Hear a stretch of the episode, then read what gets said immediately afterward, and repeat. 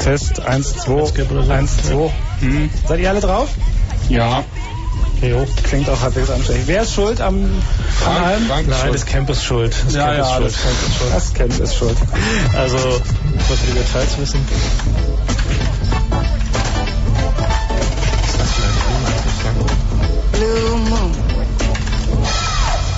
Ich war zwei Monate nicht in diesem Sender und schon passt mein Passwort nicht mehr an den, an den Rechner. Das ist schon sehr erstaunlich, wie schnell man hier vergessen wird vom Computer. Ihr hört Chaos Radio, den Computer Blue Moon bei Fritz und äh, wir werden uns in den nächsten nicht mehr ganz drei Stunden bis 1 Uhr mit einem wunderbaren Thema beschäftigen, das uns alle viel angeht, das uns alle immer wieder interessiert und das heißt Microsoft. Viel Spaß dabei.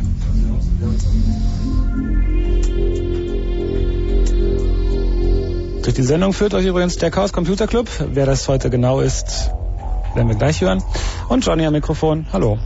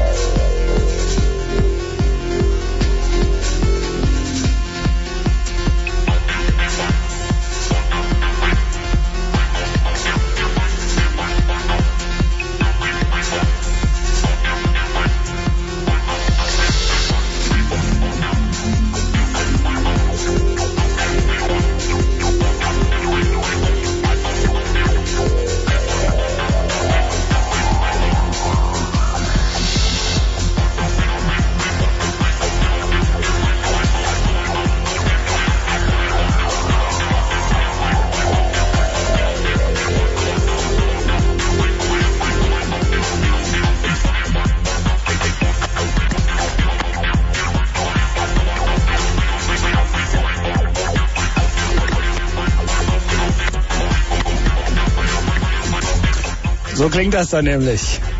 Das ist alles, alles Betrug, was ihr lest über MP3s. Der Springen. Genau.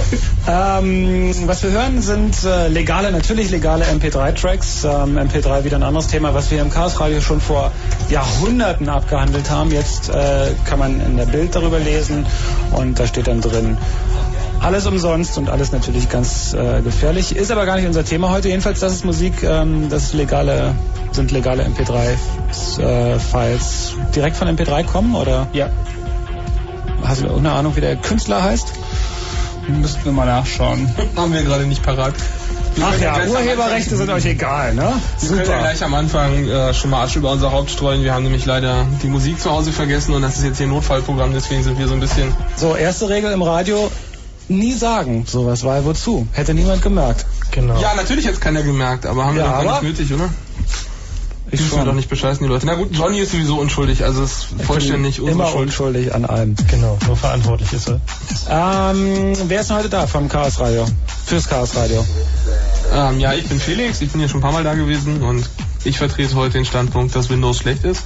Ähm, ich bin Frank und ähm, ich versuche ein wenig zwischen den streitenden Fronten zu moderieren und ähm, gelegentlich zu sagen, dass macOS auch nicht so schlecht ist. Ja, und ich bin Pavel und äh, ich bin der Meinung, äh, dass äh, Microsoft eigentlich ganz in Ordnung ist. Also wir haben lange gesucht, bis wir jemanden gefunden haben, der den Standpunkt vertreten wollte. Und wir sind Pavel sehr dankbar und werden versuchen, nicht so böse zu ihm zu sein heute.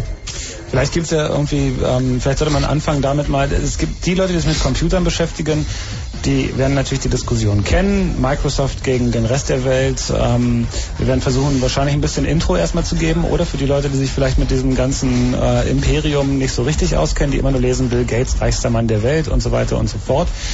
Ähm, wir werden versuchen, Na, ausgewogen ganz zu sein.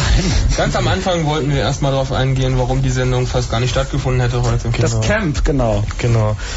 Ja, soll ich das kurz machen? Ähm, Mach das mal. Wir haben ja vom 6. bis zum 8. August in der Nähe von Berlin in Adlandsberg, kannst du ein bisschen leiser tippen, Die Tastatur ist so laut, tut mir leid. ähm, haben wir einen Camp, wo wir ein paar tausend Hacker auf der grünen Wiese haben werden mit Internet und Strom und einem Raumschiff, das es zu reparieren gilt, das da notgelandet ist und unserer Hilfe bedarf. Und wir wollten nochmal alle Leute herzlich einladen. Es ist noch nicht alles ausverkauft, was an Karten da ist. Es ist auch noch eine gute Chance, in der Tageskasse ein paar Karten zu bekommen. Und es wird sicherlich ein ähm, äußerst bemerkenswertes Ereignis werden, ganz in der Tradition der HIP, die ja vor ziemlich genau zwei Jahren stattgefunden hat in Holland, wo ich glaube so 1500 oder 2000 Leute auf der grünen Wiese waren. Wir werden möglicherweise, wenn das Wetter gut ist, dieses Mal ein paar mehr Leute da haben. Und es wird äh, nicht nur ein Event werden für Hacker und irgendwie Computerbegeisterte, sondern wir werden eine ganze Menge Sachen da haben, die alle möglichen Leute interessieren können. Wir werden da eine schöne Badestelle haben an einem großen See. Wir haben da äh, Partyzelte, wir haben da irgendwie Entspannungsgelegenheiten, also alle möglichen äh, Dinge, die ähm, für einen Hackerurlaub im Freien irgendwie geeignet sind. Äh, kommen die Holländer auch rüber wahrscheinlich? Ja, ne? Die sind schon da. Die sind schon da. Mhm. Oh, wer müssen die beherbergen alle? Na, die beherbergen sich hier so einigermaßen. Ähm, was gibt's denn noch? Ihr könnt an dieser Sendung natürlich auch wieder teilhaben. Wir haben einen Fritz-Chat, den ich auch sehr lange nicht benutzt habe. Ich hoffe, der ist da noch, aber ich nehme mal Der an, ist da noch, Hier ist noch, wir sind schon drin. Äh, www.fritz.de slash speakers. Nee, slash V-Chat. Ach, slash V-Chat, genau, das ist dieser Java-Chat. Im Übrigen viele Grüße an Parkinson nach Wien, der hört uns da per Real Audio. Cool. Dann sagt man jetzt Sachen, die er dann erst in 10 Minuten hört. Man kann Genau. genau. schneller chatten, ne? das ist schon ganz okay. ähm, was gibt's noch zu sagen? Mehr Info übers Camp gibt's natürlich auch auf den Chaos äh, Computer Club Seiten und zwar unter www.ccc.de slash camp, aber man kann auch auf www.ccc.de gehen, da sieht man dann diese hübsche kleine Rakete mit dem Zelt und da klickt man einfach drauf und dann ist man da. Ähm, zur Beachtung, ähm, es gibt da ein neues Feature, nämlich das Feature Availability Chart, ähm, an dem zu ersehen ist, wann welche Features auf dem Camp verfügbar sind, weil extrem viele Leute schon gerne vorher kommen wollten und beim Aufbau helfen wollen. Und das wollen wir natürlich auch sehr gerne, weil je mehr Leute zum Aufbau kommen, desto schöner wird es halt. Ähm, nur man sollte sich dieses Chart angucken, um zu gucken, dass man nicht vielleicht zu früh kommt und möglicherweise äh, noch gar nichts da ist, außer ein paar weidende Kühe, die da auf dieser Weide stehen. völlig okay. Kann ein bisschen Kühe gucken. Ist doch auch schön. Genau. Mal ein bisschen Natur. Natur ist das, wo die Sachen wachsen, ohne dass man sie vorher programmiert hat. Ähm, Nennt man auch den großen blauen Raum übrigens unter Computerleuten. Weil da kommt man raus und da ist oben immer so blau. Meistens. Ja, na gut, außer manchmal ist es auch dunkel. Gut, ja, wir sollten vielleicht mal sagen, Real Audio, wo man das empfangen kann. Stimmt. Auch über Fritz. Und www.fritz.de, glaube ich, und dann irgendwo klicken. Ach, das ist doch wieder eine Aussage, wie wir sie lieben. Ich gucke gleich mal einfach live, ob da ein Link drauf ist. Ansonsten ist es, glaube ich, äh, www.fritz.de slash live.ram. Stimmt, ja. Das normalerweise. Ah, hier ist auch ein Real Audio Link auf der Homepage. Insofern einfach www.fritz.de und dann findet man das schon. Ja, Sag ich doch. chaos.org.de ist ansonsten unsere Mailadresse, die wir natürlich während der Sendung nicht lesen. Gibt es sonst noch was Wichtiges, Einleitendes zu sagen? Nö. Wir hören ein bisschen Musik und dann geben wir euch Intros zum Thema heute. Das da lautet Microsoft.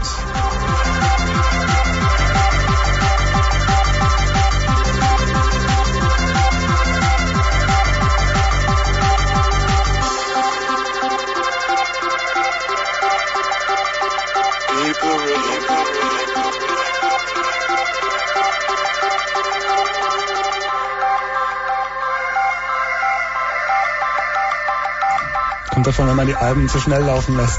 Genau. Ach, das kennt ihr ja gar nicht mehr mit den verschiedenen Geschwindigkeiten. Ähm, Chaos ist the message sozusagen. Hier live von der Love Parade, die natürlich für uns immer ein bisschen später stattfindet. Was ist das für Musik? Äh, Pavel hat sich da wohl vergriffen mit den Tracks. Obwohl, ich hab gesagt, zwei und sieben. Aber ich meine, es gibt ja die Ach so. Gelegenheit, nochmal irgendwie den, den schönsten Spruch irgendwie zur Love Parade Bratwurst is the key. Den unser aller Oberaufleger Ja, dafür vielleicht, gegeben hat. wir können vielleicht gleich mal im Chat antworten. Nein, das ist nicht Blümchen nach dem Stimmbruch. Da hat doch gar keiner gesungen. Nix gegen Blümchen. Ach, siehst du. Bisschen langsamer gedreht, klingt schon besser. So, das ist jetzt die 7. Gut, Pavel fängt mal an und erzählt uns, wieso Microsoft toll ist. Naja, toll, mal nicht, nicht verteilen. Also, ich würde sagen, lass uns doch mal vielleicht mal ein bisschen ruhiger anfangen. Muss ja gar nicht erst unterteilen, unterteilen gut und böse. Schafft es jemand von euch, so einen kurzen äh, Rundumschlag zu machen? Ja. Geschichte ganz kurz. Also, warum, warum ist Microsoft so, wie sie heute sind? Wo kommt das her? Was haben die gemacht und was hat die in diese Position gebracht? Ja, das, das Problem ist irgendwie, dieses, dieses Statement objektiv von sich zu geben, fällt schon ziemlich schwer. Ich fange trotzdem einfach mal, mal an, genau. mal an damit. Also Bill Gates hat ziemlich früh, so 76, 77, ähm, einen Basic-Interpreter für, ich glaube, den damaligen Altair-Rechner geschrieben. Das war so der, der Anfang und für die damalige Zeit auch äh, doch eine ziemlich ordentliche Sache, mit wenig Speicher auszukommen und äh, also ein ordentliches Stück Arbeit äh, jedenfalls hat er da abgeliefert und äh, war dann so die Ansprechadresse äh, oder einer der wenigen, die damals Programmiersprachen für die aufkommenden Mikrocomputer geschrieben haben. Und äh, die Betriebssysteme damals, ähm, da gab es äh, hauptsächlich CPM von Digital Research und äh, die ähm, haben dann aber leider ein bisschen geschlafen, als IBM ein Betriebssystem für seinen PC suchte. Und dann hat äh, Microsoft äh, nur einmal gezögert und äh, ist auf die zweite Anfrage von IBM eingegangen, ihnen auch ein Betriebssystem zu liefern. Und haben ihnen dann eine Lizenz, die sie für 75.000 Dollar gekauft haben, ein bisschen umgestrickt und äh, dann als MS-DOS 1.0 mit dem ersten IBM-PC rausgebracht. Und dabei ist auch noch geschafft, äh, IBM in den Verträgen ein bisschen über den Tisch äh, zu ziehen, sodass nicht alle Rechte an IBM gegangen sind, aber dafür unheimlich viele von den äh, Kisten wegen dem Namen IBM über den Tisch gegangen sind und quasi innerhalb von zwölf Monaten war eben MS-DOS das Betriebssystem Nummer eins im Mikrocomputerbereich. So. Ähm, warum, warum war das jetzt alles so erfolgreich und ging so schnell? Na, wegen IBM, weil damals hatte IBM 80 Prozent vom Großrechnermarkt und als man hörte, äh, die bauen jetzt auch kleine Computer, haben natürlich alle äh, gleich auch erstmal aus Gewohnheit IBM gekauft und da war halt Microsoft äh, mit äh, drin. Und kann ja vielleicht mal sagen, warum die überhaupt kleine Rechner gebaut haben. Also da gibt es natürlich immer die schlimmsten Gerüchte in dieser Branche. Ich kann mich jetzt auch nicht verbürgen dafür, dass alles 100% wahr ist. Aber die Version, die ich gehört habe und relativ glaubwürdig fand, ist, dass sie ihre Großrechner nicht genug gewürdigt sahen bei den Kunden. Also, oh, jetzt haben wir gerade. Also, es gab damals so eine Situation, dass man den Kunden Platten verkauft hat, die alle gleich groß waren. Es gab da drei große Festplatten von IBM und da konnte man von Hand justieren, wie weit der Kopf Bewegungsfreiheit hatte. Der Tonabgreifkopf, der Magnetkopf. Und wenn man seine Platte von 11 auf 22 Megabyte upgraden wollte, dann hat man bei IBM angerufen, die haben dann einen Techniker geschickt und der hat diesen Kopf justiert und dann hat man halt mit der gleichen Platte, gleiche Hardware, mehr Durchsatz gehabt. Also das haben die Leute damals gemacht. Mit den Leuten war alles noch so ein bisschen unbedarft. Und ähm, IBM hat sich gedacht, wenn wir jetzt so richtig schlechte kleine Computer bauen, dann glauben die Leute uns eher, dass große Computer das sind, was man haben will. Und deswegen waren auch die ersten Versuche, kleine Computer zu bauen, so auch nicht auf Zukunft designt, sondern am Anfang konnte man halt wenig Speicher adressieren mit den Prozessoren. Und das war gar nicht, weil die Leute sich eben gedacht haben, weil die nicht gedacht haben an die Zukunft, sondern es war einfach nicht geplant für die Zukunft, sondern es sollte so ein Feldversuch sein, wo IBM eben der Welt zeigen wollte, dass man für Großrechenzentren nicht bei der Konkurrenz kleine Computer kaufen soll, sondern bei IBM große Computer. Ja, da da gibt's- das macht doch aber unternehmerisch irgendwie wenig Sinn. Nee, da gibt es auch mehrere verschiedene Varianten. Naja, das ist eine Variante, die ich gehört habe. Ja, also eine andere Variante, die es da gibt, ist, dass ähm, IBM da eine etwas größere Vision im, im Kopf hatte, nämlich ein äh, mehr oder minder ein intelligentes Terminal zu bauen, mit dem sie halt auch ein bisschen mehr äh, beim User machen konnten, aber die Leute trotzdem noch beim Großrechner halten wollten. Also einerseits dem Bedarf entgegenkommt, irgendwie das kleine Computer auf dem Schreibtisch auch ein bisschen was tun kann, auf der anderen Seite natürlich die Großrechnervision noch am Laufen halten. Naja, es gibt immer so Sachen, Und- die dafür und dagegen sprechen. Und die Sache ist ihnen dann halt einfach ein bisschen aus den Händen geglitten. Bemerkenswert daran ist, dass es nicht der erste Ansatz bei IBM war, einen kleinen Computer zu bauen, nur dass es der erste Ansatz war, der nicht von der gesamten IBM-Hierarchie irgendwie platt gemacht wurde. Und zwar deswegen, weil es mehr oder minder als Kommandounternehmen durchgeführt wurde in, einem ziemlich abge in einer ziemlich abgelegenen Facility. Und das, äh, sie haben irgendwie kaum auf IBM-interne Technologien zurückgegriffen, sondern haben halt einfach irgendwie alles von außen gekauft. Irgendwie sie haben einen Prozessor von Intel gekauft und noch den Chipsatz dazu und haben halt irgendwie äh, absichtlich einen Prozessor und einen Chipsatz genommen, die nicht so schnell waren, um genau dieses Problem mit dem mit den äh, der Middleware irgendwie zu umgehen, dass sie da halt irgendwie ein Problem bekommen, wenn irgendwie die PCs Ja. genauso schnell sind wie die Middleware. Das war der Grund, warum sie damals äh, zum 8088 gegriffen äh, haben, der auch nicht viel billiger war als der wesentlich äh, leistungsfähigere 8086 äh, damals. Und äh, das war ihnen aber zu gefährlich, weil der schneller gewesen wäre als ihre zehnmal äh, so teuren äh, kleinen Rechner. Aber das war ihnen vor allen Dingen deswegen gefährlich, weil sie halt fürchteten, innerhalb von IBM wieder abgeschossen zu werden, wie schon, glaube ich, sechs Projekte zuvor, einen kleinen Rechner zu bauen. Und sie haben halt einfach alles zusammengekauft. Und, und eines der Dinge, die sie halt auch dazu gekauft haben, war halt irgendwie ein Betriebssystem. Und sie sind, wollten ja ursprünglich halt irgendwie ähm, äh, die, ähm, äh, CPM 86 kaufen von Digital Research. Und ähm, das hat sich dann halt irgendwie nicht richtig ergeben, irgendwie aus diversesten Gründen. Und wo dann, wo dann da Microsoft ins Spiel kommt? Genau. Ja, jetzt. Das machen wir gleich, Ja? weil nämlich gleich erstmal das Nachrichten Info kommt. Genau. Ah. Ihr hört Chaos Radio, Computer Blue Moon bei Fritz. Nach den Nachrichten geht's weiter mit dem Thema Microsoft. Good or bad? Und natürlich werden wir auch ähm, mit euch dann viel telefonieren und viel diskutieren. Bis gleich.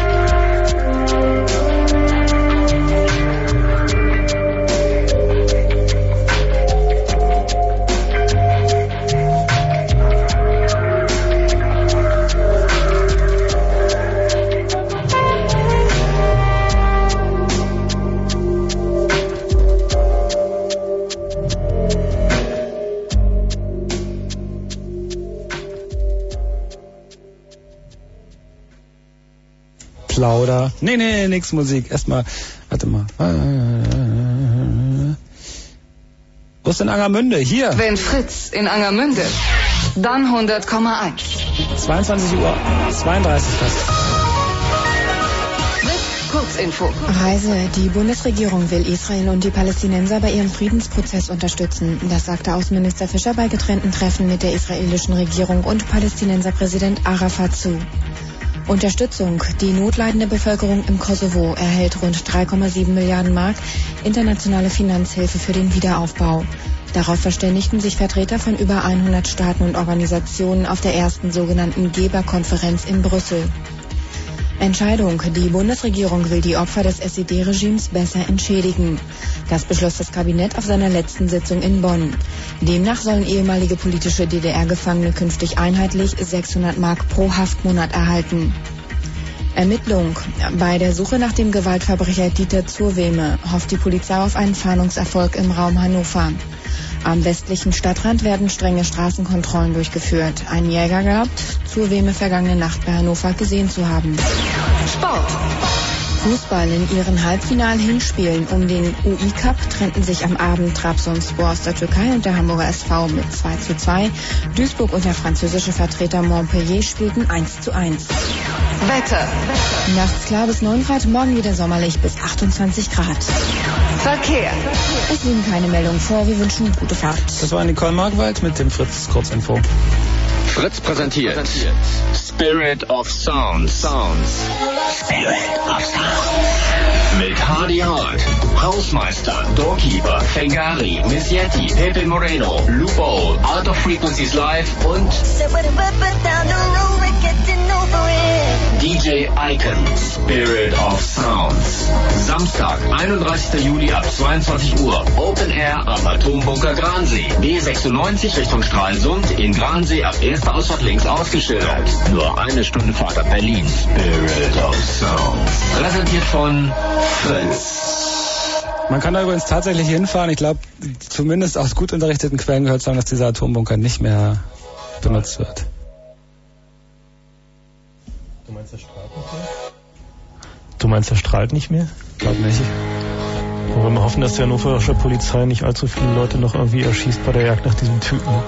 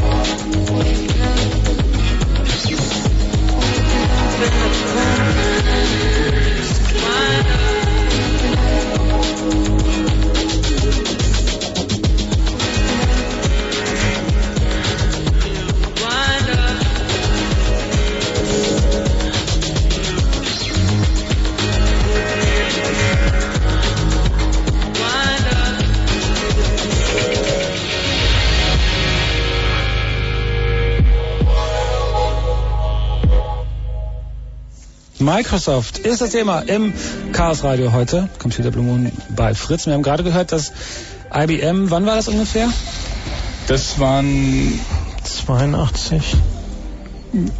Anfang der 80er, in den Anf- 70er. ja, 82 müsste das gewesen sein. 82, also sozusagen zwei Jahre bevor Ein- dann der erste richtige PC auf den Markt kam. Man kann ja auch sagen, warum IBM überhaupt zu Microsoft gegangen ist, weil Microsoft hat damals eigentlich keine Betriebssysteme hergestellt, sondern die haben eben diesen Basic-Dings da Ja. vertrieben. Also es gibt eine Story, die sagt, dass Microsoft eben zu General, ähm, zu Digital Research gegangen ist und da war gar keiner und dann sind sie eben Nee, weitergegangen. also, Da war gerade also die, die, die haben einen Termin verkackt. also warte mal, die Wahrheit ist ein bisschen komplexer.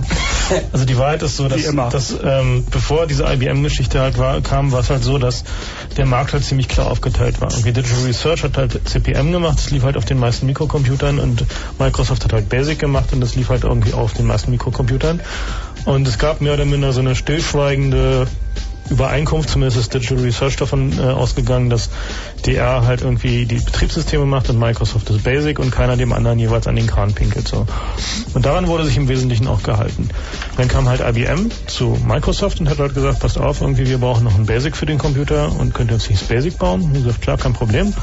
Und ähm, haben dann irgendwie gefragt, wo kriegen wir denn ein Betriebssystem her? Und dann haben sie gesagt, na, Digital Research, die bauen halt die Betriebssysteme. Dann ist IBM zu DR gegangen und der äh, Gary Kindle hieß er, ne? Ja. Ja, der ähm, flog halt gerade äh, mit seiner Privatmaschine und hatte es irgendwie verpeilt, hat den Termin verpeilt oder was auch Nee, immer. der hatte, war ziemlich im Stress und hatte sich nach zwei Jahren irgendwie endlich mal eine Woche Urlaub gegönnt. Irgendwie genau und hatte, sowas, ja. Und hatte auch den ersten, hatte die ersten Millionen in der Tasche und war ein bisschen entspannt. Genau, er war halt einfach sehr entspannt. Und was man dazu wissen muss, ist, dass DR im Wesentlichen wie eine große Familie betrieben wurde zu diesem Zeitpunkt. Das heißt, irgendwie seine Frau hatte im Wesentlichen genauso viel zu sagen wie, wie er und die wusste halt einfach nichts davon, irgendwie, dass da dieser Deal im äh, sozusagen äh, anstand und hat dann halt die IBM-Leute halt wieder nach Hause geschickt.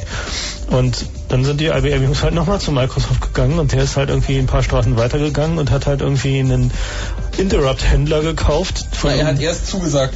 Er hat erst IBM zugesagt und dann hat er schnell unter Druck sozusagen von einem, der vorher schon mal ein Angebot gemacht hatte und damit abgeblitzt ist, einen Kudos gekauft. Ja, Also das das war was ein im Wesentlichen ne? Das zum war- Test von Speicherplatinen Genau. eingebaut wird. Böse Zungen behaupten, dass deswegen auch vorne dieser lange Speichertest immer Ja, das noch war das, was richtig funktionierte. Genau. Das funktioniert halt so gut. Naja, und ähm, wer sich schon immer wunderte, wieso es halt irgendwie ein irgendwie No-ROM-Basic System Halted irgendwie Problem bei diversen PCs gibt, naja, das ROM-Basic wurde dann halt einfach von den Clone-Herstellern weggelassen, weil sie halt keine Lust hatten, Lizenzen an Microsoft für dieses ROM-Basic zu bezahlen. Und ähm, deswegen gibt es halt diese Fehlermeldung No-ROM-Basic. Ähm, Naja, die- gibt's heute auch schon seit ein paar Jahren nicht mehr. naja, aber ich habe noch einen Computer, bei dem es noch so ist. Ja, ich auch, aber Gut. Naja, jedenfalls, äh, äh, diese, diese Geschichte ist halt irgendwie insofern interessant, als dass äh, Bill Gates sozusagen beim zweiten Mal, als IBM zum zweiten Mal kam, dann halt einfach seine Chance gesehen hat, einfach stinkend reich zu werden und halt irgendwie ähm, die Imperien untereinander aufzuteilen. Und das zeigte dann halt auch irgendwie der äh, die weitere Entwicklung so. Also er hat dann halt irgendwie relativ schamlos ähm, irgendwie Leute ge- abgeworben, äh, so Technologiekomponenten entweder geklaut oder aufgekauft, meistens geklaut. Ähm, oder nachgeahmt, wie es so vornehm heißt. also man darf nicht oft sagen, das ist nicht Microsoft-spezifisch, ja, das haben andere Firmen auch Ja, gemacht, da das gibt es tollsten Stories. Borland zum Beispiel hat ja mal vor ein paar Jahren eine Hochzeit gehabt, da haben die halt Compiler verkauft und den ersten Compiler haben die einem armen Schwein aus Dänemark für, ich glaube, irgendwie eine fünfstellige Dollarsumme abgekauft und das war dann Turbo Pascal 1 und damit sind die stinkend reich geworden, Mhm. der Mann hat sich tierisch in die Mitte gebissen danach. Naja, Moment, aber also Das bis jetzt, bis jetzt ist ja noch nichts, ist ja an der Geschichte noch nichts. Nein, bisher ist noch nichts passiert. Genau. ja, Sie- ich meine, wenn, wenn ich, weiß ich nicht, wenn ich mein Auto zu billig verkaufe, selber Genau. schuld. So, und, Ja, klar. ähm, aber heute kriegt man, wenn du heu- heutige Knibbellizenzen anguckst, dann ist es schon ungewöhnlich, dass man sein Programm verkauft und nicht an dem Umsetzen damit Der beteiligt Trick wird. ist halt, also irgendwann, irgendwann zu einem, einem bestimmten Zeitpunkt war es halt so, dass ähm, Bill Gates dann begriffen hat, was für eine Macht er mit diesem IBM die und dem DOS in den Händen hält und hat halt einfach die Monopolisierung des Software-Markets als das Ziel der Firma verkündet. Das hat er irgendwie nur einmal getan, dann haben ihm seine ähm, PR-Berater gesagt, dass irgendwie dieses M-Wort mit dem Monopol, das sollte man dann doch lieber nicht in der Öffentlichkeit aussprechen, weil irgendwie da gäbe es ja Gesetze gegen. Wie war denn der Deal, äh, der Deal mit, äh, mit IBM genau? Also, Na, der der hat, mit also IBM Bill Gates das- hatte das Betriebssystem. Genau, und hatte was das er zusammengeklaut und zusammengeschustert von verschiedenen Programmierern hatte. Äh, Zu dem Zeitpunkt, als er den IBM-Deal gemacht hat, hatte er das eigentlich noch gar nicht wirklich. Naja, da hatte IBM auch noch kein PC, von daher war es nicht wirklich schlimm. Okay. So, und was sie halt, was sie halt getan haben, war, sie haben einen Deal gemacht mit IBM, der sagte, dass IBM dieses System als PC-Los auf ihre äh, PCs aufspielt und dass Microsoft aber das Recht hat, äh, dieses Betriebssystem unter eigenem Namen, nämlich MS-DOS, an beliebig viele andere Leute zu verhökern. Ja. Was dann halt irgendwie der, der große Senkrechtstarter wurde, als halt das Clone-Business mit den IBM-PCs anfing und sie halt dann noch diesen, also dieses, dieses Asset mit dem DOS hatten, dass sie halt tatsächlich das Standardbetriebssystem für diese äh, Systeme hatten. Und dann fingen sie dann halt auch irgendwann ziemlich schnell an, dreckig zu werden. So. Also was sie richtig gemacht haben, war eben das nicht exklusiv an IBM Ja. zu verkaufen, äh, zu lizenzieren, das, das MS. Und das, sie haben es tatsächlich auch nie verkauft, ne? sondern sie haben es wirklich nur, sie haben die Lizenzen rausgegeben. Das heißt, IBM durfte das benutzen. Ja, aber nicht exklusiv. Also sie haben sich das Recht einfach vorbehalten, auch an jeden anderen und direkt äh, dieses Betriebssystem äh, äh, zu verkaufen. Das war das Eigentliche. Und dann hat sich im, in der Folge auch IBM einfach als zu langsam erwiesen. Äh, sowohl mit OS 2 äh, dann, das kam dann später so diese OS 2 und Windows Geschichte. Lange Zeit sind sie ja gemeinsam dann marschiert, weil so etwa ein Jahr später hat man dann bereits festgestellt, äh, dass äh, dieser Schnellschuss jetzt mit, äh, mit MS-DOS eigentlich äh, Technologisch Ja, betrachtet nicht so das Optimum war. wirklich einen Schnellschuss war. Das Problem war, dass bereits anderthalb Jahre später über zwei Millionen Rechner äh, unter MS-DOS liefen und äh, dass sie bereits da merkten, ähm, es lässt sich, äh, es wurde bereits viel Software entwickelt und äh, es ließ sich dann halt einfach nicht mehr ändern. So, Naja. es, es war einfach da. Und äh, es hat dann sehr lange gedauert. Äh, also dann, es wurde bereits nach einem Jahr wurde begonnen, den Nachfolger in Form von äh, äh, OS 2 äh, zu entwickeln. Ähm, Wobei OS 2 noch eine echt eine eigene Geschichte ist. Also Nein, aber man muss einfach am Anfang noch ein paar Sachen sagen. Also erstmal ungewöhnlich an der Sache ist, was IBM eigentlich sonst nicht getan hat, dass sie Microsoft in dem Vertrag das Recht gelassen haben, das weiter zu verkaufen. Das ist echt ungewöhnlich für damalige Zeiten. Ja. Wenn man mit IBM verhandelt, wird man eigentlich normalerweise gekauft und IBM ist auch deswegen lange Jahre vor Gericht gewesen. Und ja, ähm, kam ein, IBM ein Einwurf. dazu? IBM äh, gibt es eine schöne Geschichte mit den sogenannten Non-Disclosure Agreements. Ein Non-Disclosure Agreement äh, von IBM wurde mit einer Neutronenbombe äh, verglichen. So, es zerstört die Leute, aber lässt die Technologie intakt. Ähm, so, und äh, da muss man. dann vielleicht sagen, was das ist, das weiß ja nicht jeder. Also Non-Disclosure Agreement ist ähm, wird heute eingesetzt, wenn ich mit einer Firma rede und die überlegen, ob sie mich für ein Projekt äh, einstellen sollen, aber trauen sich nicht mehr. Genau, Ja. ein Stillschweigenabkommen, trauen sich aber nicht mehr zu sagen, worum es geht, bevor ich unterschrieben habe, dass ich es nicht weiter sage. Was auch nie funktioniert. Ja, aber es ist erstaunlich einschüchternd. Also das, der Wert eines äh, NDAs unterzeichnen, also ist heutzutage auch durchaus durch die Anzahl der Seiten bestimmt. Also wenn man so ein NDA von 100 Seiten kriegt und da steht IBM drauf, dann ist und man darf es auf jeder Seite einzeln unterschreiben. Also man muss auch sagen, IBM zeichnet sich dadurch aus, dass die größte Waffe, die die haben, ist ihr Patentportfolio. Also IBM verklagt selten Leute wegen Patentverletzung, aber wenn jemand kommt, das passiert ab und zu und will IBM ans Bein pinkeln, weil die irgendein Patent ähm, missbraucht haben sollen, dann greift IBM in die Kiste und kann also jeden sozusagen eine große Liste von Patenten vorhalten, die er auch verletzt hat. Und deswegen, die eigentliche Drohung bei diesen NDAs von IBM ist nicht, dass IBM dann vor Gericht zieht, sondern dass sie halt Patentrechtklagen machen. Und da man Warum haben die sich damals auf diesen Kuhhandel eingelassen? War das Zeitdruck? Nein, die haben unterschätzt, welch, wie wichtig MS-DOS werden würde, wie wichtig PCs werden würden. Das war Das damals sah das überhaupt nicht so aus. Es gibt ein paar tolle Zitate aus der Zeit. So der der Digital-Chef meinte, er sieht einen Weltmarkt von sieben Computern. Und der IBM-Chef hat irgendwann gesagt, wozu sollte man einen Computer zu Hause haben? Also die haben einfach überhaupt nicht gesehen, welche Auswirkungen das haben könnte. Es, äh, sie fanden es nicht wichtig und äh, als sie es gemerkt haben, war es äh, zu spät. Und wie kam es, dass, dass die ganzen Clones, also die ganzen anderen Rechner, die auf, auf derselben Technik basierten wie IBM-Rechner, aber halt nachgebaut waren, wie kam das, dass die da nachgebaut wurden? Warum hat man da nicht, warum gab es da nicht Firmen, die selber PCs entwickelt haben? Ja, gab's viele. Es gab extrem viele Firmen, die versucht haben, ähm, auf äh, Basis desselben Prozessors halt andere ja. Systeme zu entwickeln mit unterschiedlichen Bussystemen und so weiter und so fort.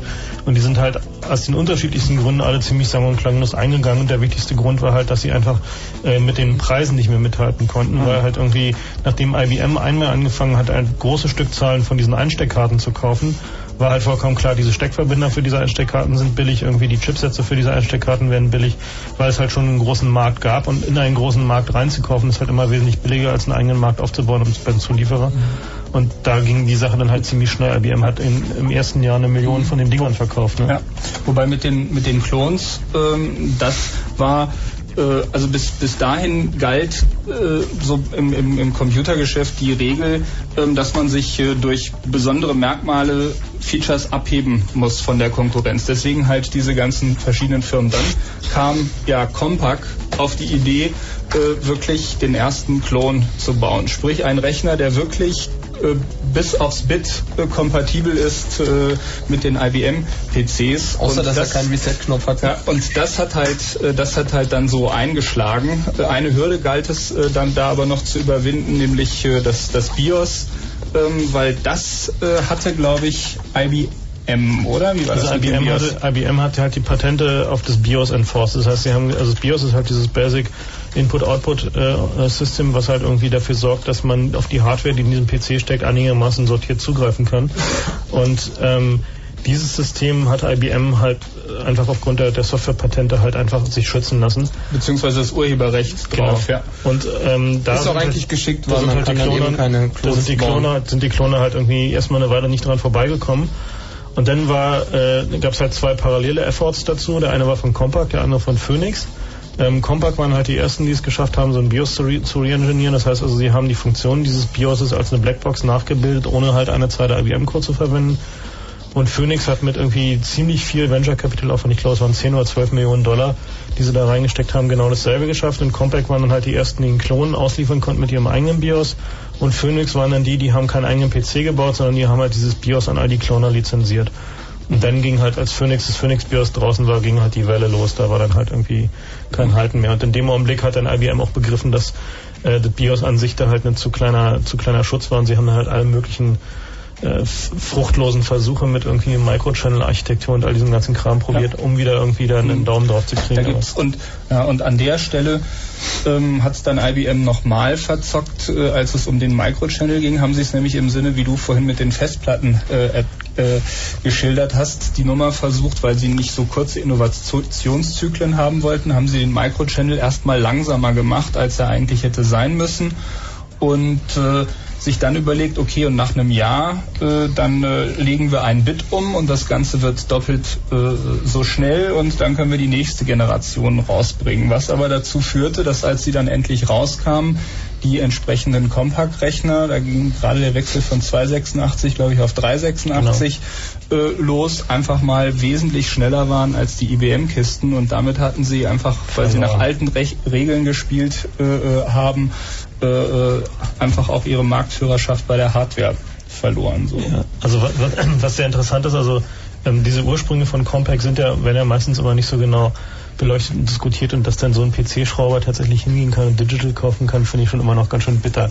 So. Also das ist auch bitter. Auf der Cebit laufen die Digital-Leute immer noch mit Digital-Schild rum. Das ist eigentlich ganz lustig. Bisher ist also die, diese ganze Geschichte eine Mischung aus Cleverness von ähm, Bill Gates und Dummheit von IBM. Ja. Na, Bill ähm, Gates war am richtigen Zeitort. Also ich, der war auch nicht von Anfang an, hat er sich schlau verhalten, aber er war halt am richtigen Punkt und hat einfach Glück gehabt. Also das IBM hätte auch zu jedem anderen gehen können. Damals war Silicon Valley nicht so viel heute natürlich. Okay, aber es gab einfach den Mut haben, so einen ja, Vertrag hat, zu unterschreiben, in der Hoffnung, dass er den auch erfüllen kann. Aber das ist in Amerika, also das ist durchaus üblich in der ja. EV-Branche, Sachen zu unterschreiben, die man noch nicht in der Tasche hat natürlich, weil das sind halt dann Entwicklungsprojekte. Ich habe neulich mal ein Foto gesehen von äh, Microsoft ganz am Anfang, als es so zwölf Leute waren. Ja, ja. So. Definitiv, ich meine, ich kenne nicht, kenne keine Geschäftsfotos äh, von den anderen Firmen zu der Zeit, aber garantiert unter den Top 5 der hässlichsten Firmen irgendwie unglaublich hässlich, die ganzen Leute. Also ich meine, Na gut, IBM sah auch nicht wirklich gut aus damals. Also Okay. die Entwicklungslabs sind legendär dafür, dass da halt so Seltsame Leute Glöckner von Notre Dame mäßig. die Adams Family. Naja. Es gibt auch so ein Bild von den Cisco-Gründern, die heute auch eine relativ wichtige Firma sind, so Routerbauer. Und wenn man das sieht, denkt man so, da ist irgendwie, die sind ähm, an deinem Hippie-Fest liegen geblieben. Also gut, die Geschichte geht halt weiter.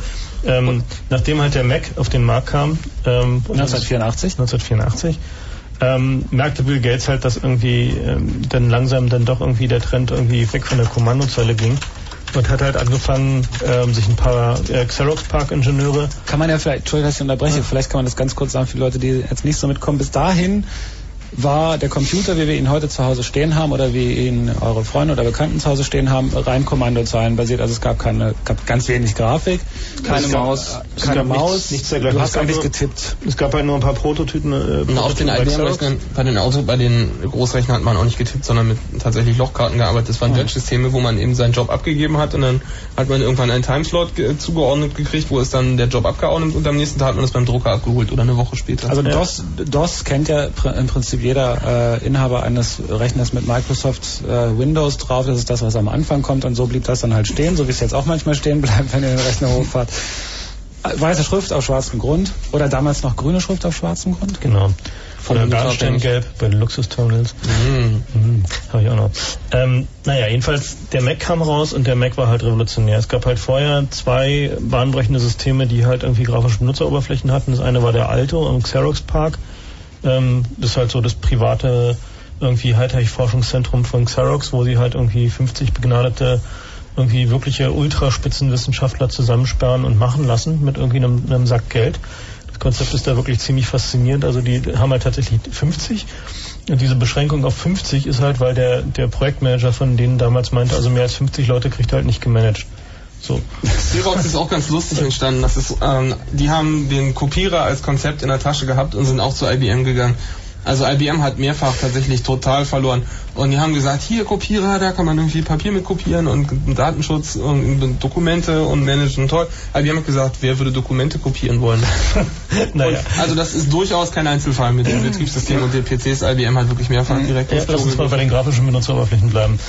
ja, also die, die haben halt, die haben halt äh, da am, am am Xerox Park haben sie halt irgendwie diverseste Dinge, unter anderem auch das Ethernet entwickelt und ähm, sie haben ähm, äh, eine, eine Seitenbeschreibungssprache entwickelt, ähm, Xerox Interpress, war der Vorläufer von PostScript. Es gibt bei Xerox halt irgendwie eine ziemliche Tradition, die ist so ähnlich wie bei anderen Forschungsinstituten heutzutage, wo die Leute halt irgendwie sind, eine Weile vor sich hin forschen und dann frustriert davon sind, dass diese Forschungsinstitute nicht in der Lage sind, ihre Erfindungen ordentlich zu vermarkten und sich dann halt einfach irgendwie nach draußen begeben und halt irgendwie anfangen, da selber zu, äh, zu agieren. Und ähm, so, da sind halt etliche Leute dann weggegangen, unter anderem einer von diesen Leuten, die halt sich mit äh, Gruppenorganisationen und Software beschäftigt haben, äh, ein Herr Simoni, der war halt auch bei Xerox und ist dann zu Microsoft gegangen und hat dann da dieses Programmierer Mind Control System entwickelt, das Microsoft heute noch irgendwie verwendet, um halt irgendwie seine Programmierer unter Kontrolle bzw. unter Bildkontrolle zu halten.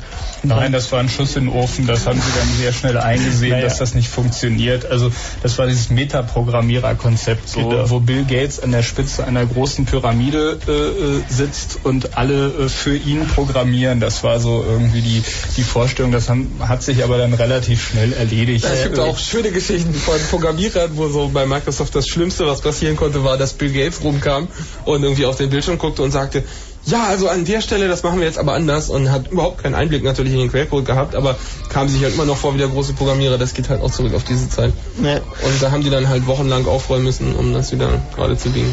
Naja, jedenfalls, ähm, die haben halt am Xerox Park diesen Alto entwickelt und das war halt irgendwie eine relativ revolutionäre Maschine, die hatte ein grafisches Benutzerinterface und ähm, sie hatte eigentlich auch Ethernet, aber aus irgendeinem Grunde irgendwie haben sie das dann doch irgendwie erstmal eine Weile lang nicht eingebaut, weil irgendwie die Leute bei Xerox das nicht so richtig irgendwie äh, vorstellen konnten, dass es irgendwie nützlich sei, dann haben sie es aber doch eingebaut. Und der Alto war dann eine 30.000 Dollar Maschine, die im Wesentlichen alle Features eines modernen PCs mit einer irgendwie grafischen Benutzeroberfläche hatte. Nur, dass er halt irgendwie ausschließlich für den internen Bedarf von Xerox gebaut wurde. Nämlich Und er war Faktor 10 langsamer als andere Maschinen auf dem Markt. Ja, gut, Also das war eine langsam. Research-Maschine. Na, jedenfalls, jedenfalls sind dann etliche Leute von diesem Team sind dann halt irgendwann zu Apple gegangen und haben dann halt da die Lisa gebaut. Und die Lisa ist heute noch eine Maschine, die man also wirklich als legendär bezeichnen kann. Sie war halt der erste industriell verkaufte PC mit einer äh, mit einem grafischen Benutzerinterface, wo halt irgendwie extrem viele Konzepte von Xerox halt realisiert wurden, plus ein paar eigene von Apple. Und die Lisa war sozusagen die Maschine, die halt irgendwie den, äh, na sozusagen den, den weiteren Weg von Apple bestimmte. Ähm, das einzige Problem an der Lisa war, dass irgendwie Steve Jobs die nicht leiden mochte, aus irgendwie irgendwelchen Gründen. Ja, und sie war zu teuer und brauchte zu viel Speicher und eine Festplatte. Naja gut, Und- okay, sie war, sie war halt einfach teuer. Sie kostete 10.000 Dollar bei der Markteinführung und ist halt total gefloppt, aber trotzdem sind alle Leute immer noch glücklich, weil sie es heute schaffen, auf dem Flohmarkt irgendwo eine Lisa zu finden. Also in der Regel findet man keine. Ähm, und äh, Steve Jobs hat dann irgendwie dieses Projekt komplett gecancelt. Ähm, ähm, da gab es dann bei Apple immer schon seit damals diesen Begriff gesteeved, wenn ein Projekt irgendwie entsorgt wurde. Und ähm, hat halt irgendwie den Macintosh entwickeln lassen. Und ähm, bei Macintosh war es halt so, ähm, der hat halt, also Steve Jobs ist jemand, der wird halt da äh, auch irgendwie beschrieben als jemand, der über ein Reality Distortion Field verfügt, also ein realitätsveränderndes persönliches Feld. Ähm, der hat halt irgendwie die, die Leute da echt angetrieben, halt den, den ersten Mac zu produzieren. Und der erste Mac hat halt nur 128 Kilobyte Speicher und war halt irgendwie, hatte eine- einen Bildschirm, der irgendwie großzügig betrachtet etwa dem einer Postkarte entsprach. Aber er hatte eine grafische Benutzeroberfläche und ein Diskettenlaufwerk und der funktionierte ordentlich. Und eine Maus. Und eine Maus und er grinste, wenn man ihn anmachte. So, also er hatte schon mal alle wesentlichen äh, Dinge, die man so haben musste, um. Aber okay, aber, aber die ersten zwei, drei Jahre wurden die Mausschieber eigentlich eher belächelt, Belächelt, ja. äh, so und äh, auch irgendwie welche ordentliche Computernutzer irgendwie, also Computer für Analphabeten äh, hieß es äh, damals auch. Aber irgendwann muss man sagen, da hat äh, doch Microsoft auch wieder frühzeitig gesehen, dass da doch was dran ist und äh, äh, gut, dann kam Also sie haben halt, sie haben halt die, als erstes die Spreadsheets, die Spreadsheets äh, tatsächlich äh, portiert und das war halt irgendwie der, der wesentliche Faktor, dass sie halt irgendwie ähm, Spreadsheets hatten, das war ja schon beim, beim Apple II irgendwie der, der Erfolgsfaktor und das hat irgendwie den, den Apple, äh, den Macintosh so lange gerettet, bis halt Adobe kam und Adobe hat dann halt irgendwie den Mac tatsächlich gerettet. Gut. Ja. Man sollte Aber vielleicht auch sagen, MS-DOS ist nicht nur deswegen erfolgreich gewesen, weil man da programmieren konnte, sondern ist vor allem deswegen erfolgreich gewesen, weil es tatsächlich weitgehend CPM-kompatibel war. Man konnte also, ähm, es gab sogar Binärtranslatoren, das heißt Programme, wo man von CPM Programme genommen hat und dann hat man die durch dieses andere Programm gejagt und dann kam ein, ein MS-DOS-Programm kam raus und das ist zum Beispiel mit WordStar gemacht worden. Und WordStar ist ein Programm, was so damals ähm, lustig war, weil es in 64 Kilobyte RAM gearbeitet hat und beliebig große Dateien editieren konnte, was Word bis heute nicht kann. Und ähm, das sind einfach Sachen, die sind damals gemacht worden und der Portierungsaufwand war klein. Das heißt, für eine Firma war es kein Problem, ein Programm nach MS-DOS zu bringen, was sie einmal für CPM entwickelt hatten.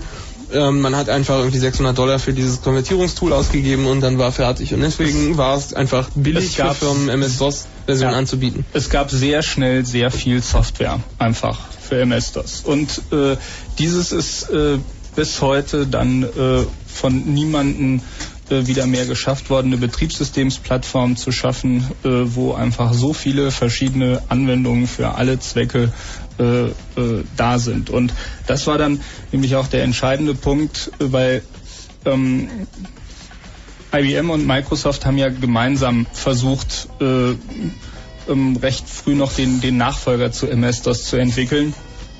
Und äh, äh, irgendwann hat dann aber Microsoft äh, den im Prinzip einen Tritt gegeben und äh, die Auseinandersetzung ging, ging damals genau um die Frage, bleiben wir kompatibel und bis zu welchem Grad. Ähm, IBM wollte gerne ein schönes äh, äh, Betriebssystem, ähm, damals mit, äh, mit OS 2 äh, draufsetzen, was aber viele Kompatibilitätsprobleme mit sich gebracht hätte und Windows als äh, Aufsatz einfach auf MS-DOS äh, war erstens schneller äh, fertig und äh, machte für die bestehende Anwend für die bestehenden Anwendungen relativ wenig Probleme. Das heißt, das war eher so eine so eine smooth äh, Transition, wo die alten Sachen immer noch weiter gelaufen sind und einfach kein äh, Technologiebruch äh, erfolgte. Während alle anderen haben immer versucht, mit Innovationen, mit neuen tollen Dingen äh, äh, es besser zu machen.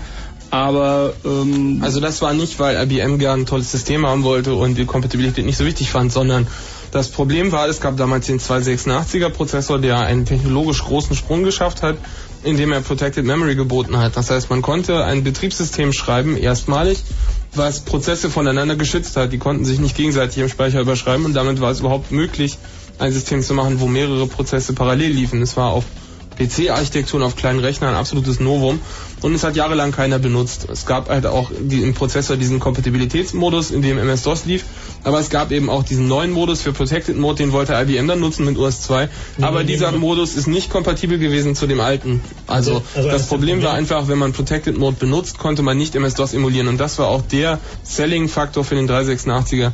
Also das größte Problem war ja, dass, ähm, dass IBM ähm, den, äh, den 386er in OS 2 ja gar nicht integrieren wollte. Sie haben ja mit, mit Microsoft zusammen daran entwickelt und Microsoft hat gesagt, Jungs, wenn ihr schon jetzt anfängt, ein neues Betriebssystem zu schrauben, dann schraubt es bitte gleich für den 386er und IBM hat halt mal wieder Angst um ihre Middleware gehabt. Den gab es noch nicht, den 386er. Das genau zu dem Zeitpunkt, 85 gab es den Zu dem Zeitpunkt, als sie, als sie die, ähm, die OS 2.1.1 ähm, zusammen entwickelt haben, war genau der Zeitpunkt, wo der 386er schon absehbar war und wo ja. sie schon dafür entwickeln konnten.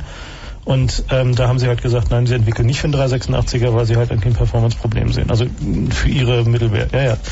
Und ähm, das ist irgendwie eine, wieder mal so eine typische IBM-Geschichte, so ne? Irgendwie halt irgendwie lieber bewahren als vorwärts schreiten. Lass uns mal zurück zu Microsoft kommen. Wir sind jetzt im Jahr 85, 86? Na, wir sind irgendwie kurz nach dem Erscheinen des Macs und ähm, ja, 86 ungefähr. Und ähm, das ist Microsoft, was ihr im Hintergrund hört, ist kein epileptischer Anfall, sondern das ist ein Tastaturklappern. Ja, das ist unglaublich schnell. Also der Chat freut sich ja auch äh, in regelmäßigen Abständen über das Geräusch. Ja, die Tastatur ist so laut, tut mir also leid an der Stelle, aber ist vielleicht auch so. Gibt es da noch irgendwelche Hinweise, Korrekturen, Hilfen? Ja, wir sind gefragt worden, ob wir was zu Xenix sagen zum Beispiel. Xenix, oh je. Naja, muss man vielleicht nicht machen. Microsoft hat also auch neben DOS andere Fehlgriffe gehabt, die, ähm, wo sie sich dann aber tatsächlich auch frühzeitig von entfernt haben. Mhm. Im Vergleich. Nein. Also der, also die, die Sache mit der grafischen Benutzeroberfläche war halt irgendwie ein einen Trend, den halt Bill Gates auch gesehen hat. Und sie hatten halt einerseits dieses OS2-Projekt am Laufen, was sie dann zum Schluss ziemlich halbherzig betrieben haben, weil irgendwie sie gesehen haben, dass IBM da mal wieder irgendwie sowohl technologisch als auch irgendwie äh, marketingtechnisch irgendwie ein Problem erzeugt. IBM hat halt OS2 als einen, ähm, einen Start-Tool gesehen für so ein Projekt, das hieß glaube ich Office Vision, war das glaube ich. Mhm ähm, was sozusagen versuchen sollte, diese PC-Flut einzudämmen. Und es war halt im Wesentlichen so gedacht, dass OS 2 die Basis sein sollte für ein, äh, ein Softwareprodukt, das halt... Für ein 20.000 Mann-Jahre Office-Paket. ein 20.000 Mann-Jahre Office-Paket, was halt irgendwie im Wesentlichen auf dem, äh, auf dem Host-System läuft, an das der PC angebunden ist. Auf dem PC läuft dann OS 2 und also sozusagen das, was man heutzutage unter kleinen Server versteht, also die, die Features, die man so mit kleinen Server und irgendwie Microsoft Office und solchen Dingen hat, äh, wollte IBM halt mit einem 3 Milliarden Dollar Entwicklungsaufwandssystem irgendwie zusammenschustern irgendwie und sie haben es halt total, wirklich total vermasselt. Das System lief nicht, es performte nicht und das war irgendwie, kostete 6000 Dollar Lizenz pro Arbeitsplatz. Und damit hatte sich die Sache dann halt im Wesentlichen erledigt. Und ähm, dann hat halt Microsoft angefangen, irgendwie Leute zusammenzukaufen, um halt irgendwie Windows äh, aus dem Boden zu stampfen und Windows floppte halt erstmal barbarisch. Also die erste Version, die halt irgendwie öffentlich irgendwie verteilt wurde, war halt irgendwie, glaube ich, 3.0. Nee, nee, nee, nee, nee. Also, also ich habe Windows 2.1 auf meinem Rechner gehabt und es gab auch Windows 1.0 und Windows 1.0, also der einzige Konkurrent damals Microsoft hat aber keineswegs Innovation geleistet, sondern okay, es gab ne? vorher GEM und das ja. war vom Atari portiert worden. Das war eine Oberfläche, da gab es auch schon Desktop-Publishing-Tools für. Das war richtig fortschrittlich damals. Wann, hatten, wann, wann ist das Atari-Betriebssystem auf den Markt gekommen? 87. 86, 87. Haben gehabt. Aber jedenfalls gab es Game damals und es hat ähm, 16 Farben immerhin gehabt und war relativ hochauflösend, wenn man Monochrom benutzt hat. Und da konnte man tatsächlich Textverarbeitung mitmachen, aber hat halt nicht wirklich, war kein Betriebssystem, sondern ein Aufsatz auf DOS. Und Microsoft hat deswegen auch einen Aufsatz auf DOS gemacht, der ein bisschen Grafik gemacht hat. Und ähm, später haben sie gesehen, dass das kein Weg ist, den man haben will und haben NT angefangen und das sind also ursprünglich über zwei Sourcen gewesen. Ja. Aber es gibt halt tatsächlich zwei Entwicklungen zu Windows. Erstmal ähm, Windows 3.0 war so die erste, die man tatsächlich benutzen konnte, weil sie diesen Speicherschutz vom 386er so rudimentär unterstützt hat. Ähm, aber vorher war das tatsächlich nur, wir wollen auch ein bisschen Farbe und Clicky Bunti und schon damals hat Windows keine Kompatibilität zu GEM gehabt. Also das haben die tatsächlich absichtlich nicht gemacht. Das ist auch ein Trend, den sie bis heute durchhalten, dass sie nicht zur Konkurrenz kompatibel sein wollen und sind, wenn sie nicht wirklich müssen. Ja. GEM war damals marktbeherrschend auf dem PC, aber die Office-Pakete, die benutzt wurden, waren doch tatsächlich größtenteils so textbasiert, so Textmaker, WordStar, WordPerfect, alles Texttools. Das heißt, GEM war zwar im Grafikmarkt ähm, beherrschend, aber das war nur ein kleiner Teil vom tatsächlichen Markt. Und ähm, deswegen war Windows auch nicht gegen die gegen diese Office-Sachen ähm, gemeint, sondern tatsächlich als Game-Konkurrent. Und GEM ist tatsächlich dann ziemlich sang- und klanglos von der Bildfläche verschwunden und dieses Jahr, jetzt vor ein paar Monaten, ist es tatsächlich als GPL wieder aufgetaucht. Die Firma hat also ähm, sich gedacht, das ist jetzt lange genug. GPL ist GNU Public License, das heißt, jeder kann den Quellcode haben und rumbasteln und ne, dann könnte man darf gespannt sein, was daraus wird. Aber jedenfalls Windows 1.0 war tatsächlich nur grafisch clicky bunti und es war so langsam, dass man auf einem ähm, nicht 286er konnte man zwei Uhren haben, die dann nicht mal Echtzeit liefen. Also das war tatsächlich nicht zum Arbeiten gedacht, sondern nur so, wir können auch. Windows 2.0 war dann schon deutlich besser, aber man konnte Fenster nicht überlappen bei Windows 2, sondern man konnte sie nur nebeneinander auf dem Bildschirm haben. Und ähm, das war übrigens auch wie bei Jam. Bei Jam konnte man auch keine Fenster überlappen haben. Also ähm, Innovation war damals tatsächlich auf dem PC-Bereich erstmalig Windows 3.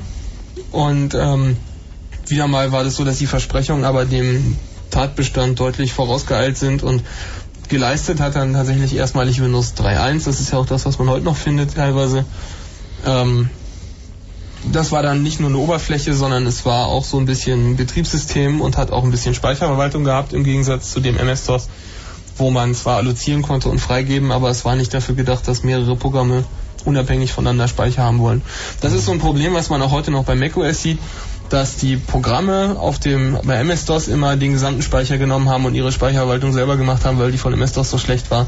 Und das heißt, dass die Programme einfach angefangen haben, immer den gesamten Speicher zu fressen und dann ist schon mal gar nicht denkbar, dass man mehr als ein Programm fährt weil einfach schon das erste Programm alles frisst, dann ist für das zweite nichts da. Und beim macOS ist das... Quarterdeck hieß dieses Programm. Ja, es gab dann so genau.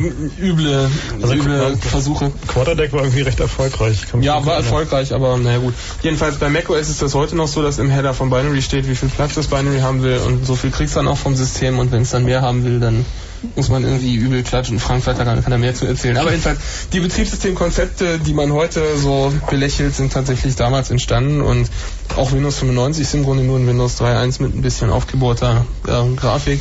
So von den Inhalten her ist das ziemlich das gleiche. Ja, ja na, die, die Sache mit den grafischen Benutzeroberflächen... Äh, kurz Pause? Ja. Ja, ja. erstmal kurz. Mhm. Ja. So, gut. Also, ihr seid, ihr seid gerade so am Wegrennen, aber wir können erstmal ein bisschen verarbeiten lassen. Genau, genau verarbeiten. Ein bisschen Musik. Und zwar ähm, untypisch für diese Sendung, aber trotzdem auch passend. Neues von den Einstürzen und Neubauten. The beauty tender glow extinguished, the sky dull from a breeze.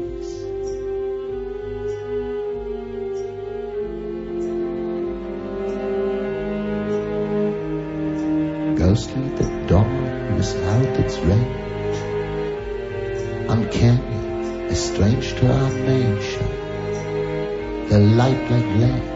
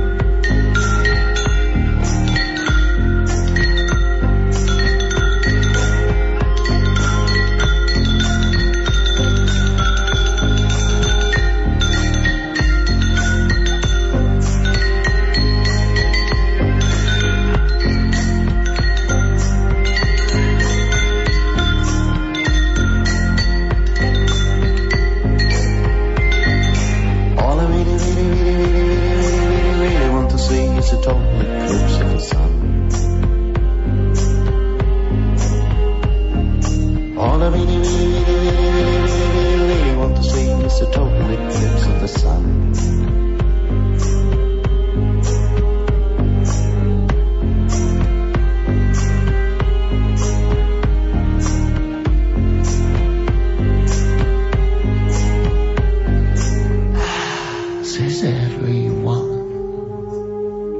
Just the birds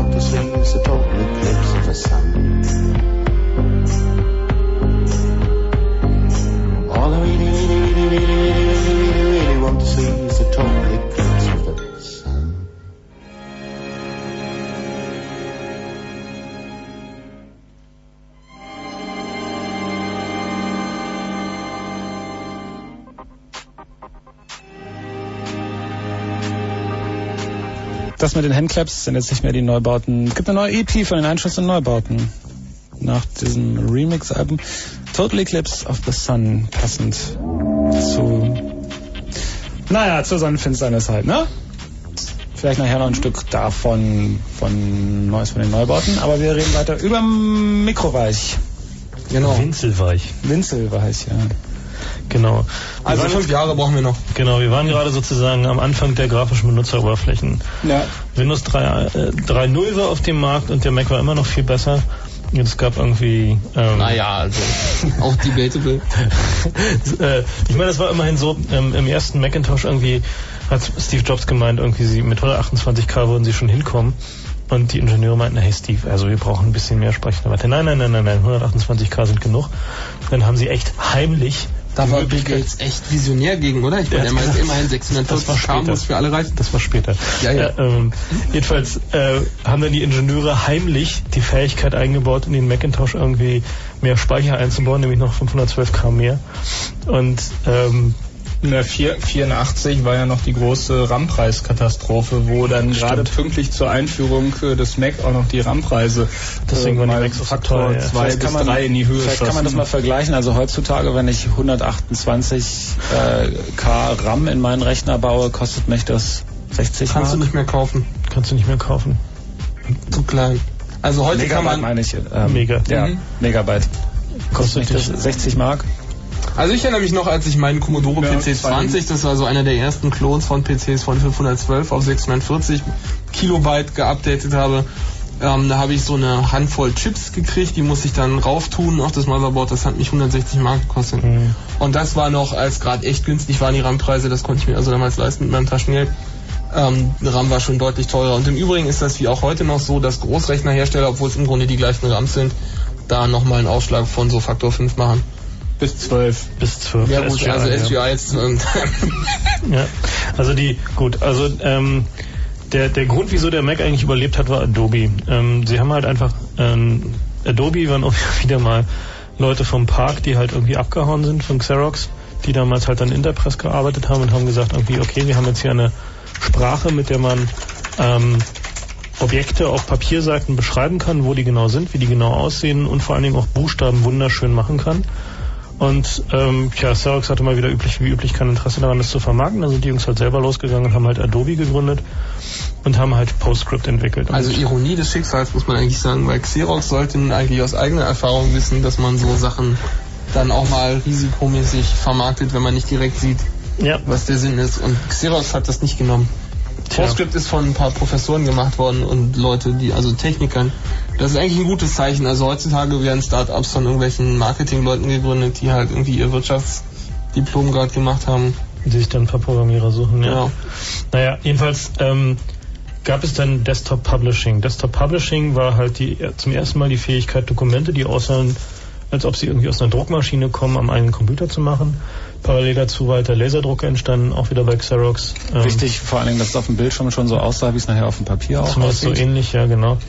Und Na, das kam erst später, Display PostScript. Also PostScript tatsächlich Ja. dafür zu benutzen, dass man auf dem Bildschirm sieht, das hat sich so im Konsumermäßig, dass man es kaufen konnte im Laden, erstmalig auf dem Next tatsächlich technisch, habe. technisch war das kein Bildschirm-Postscript, aber weiß ich nicht, der Atari hat das Also, ansatzweise denn- Nein, die Idee ist älter, aber dass man tatsächlich, also dass das Programm gezwungen ist, mit der gleichen Sprache zu beschreiben, Nee, das ist auf dem Bildschirm. das interessiert den Anwender nicht. Was irgendwie wichtig war bei Adobe war halt, dass sie zum ersten Mal in der Lage waren, auf dem Bildschirm sowas ähnliches darzustellen, wie es dann auf dem Drucker aussah mit PageMaker.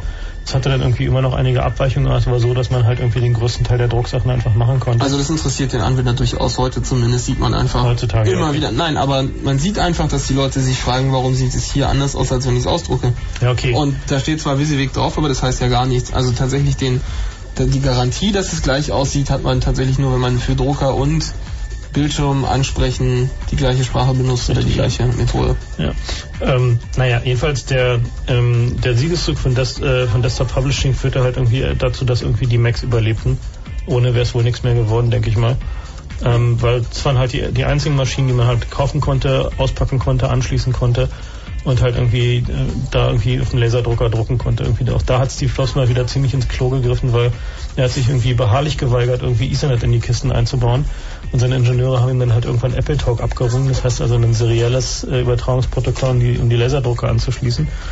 Und Nee, das, das war da, hatten sie in den Macs den 8250 äh, überall drin für die seriellen Schnittstellen und den konnte man halt noch ein bisschen höher takten und äh, irgendwie ein Synchronprotokoll noch äh, drauf, äh, drauf fahren.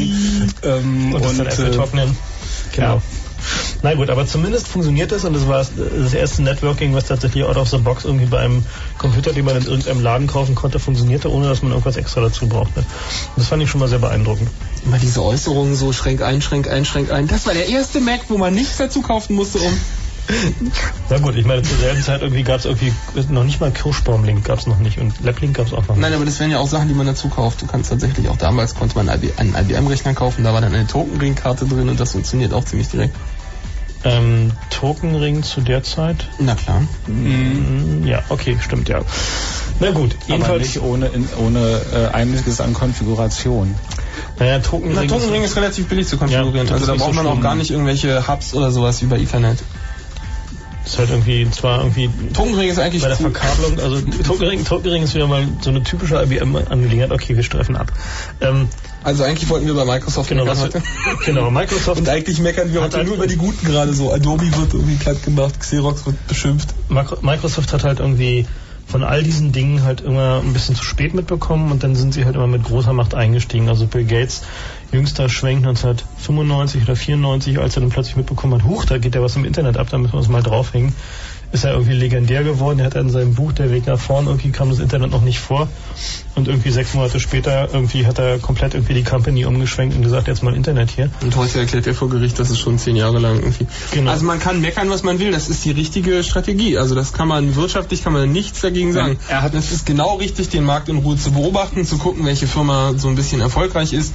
Denn historisch gesehen hat noch also fast keine Firma Geld gemacht, die ein Produkt auf den Markt gebracht hat, sondern immer der erste, der es nachgebaut hat und der dann viel billiger wurde, weil er die Research-Kosten nicht zahlen musste. Das sind die Leute, die die massive Kohle machen.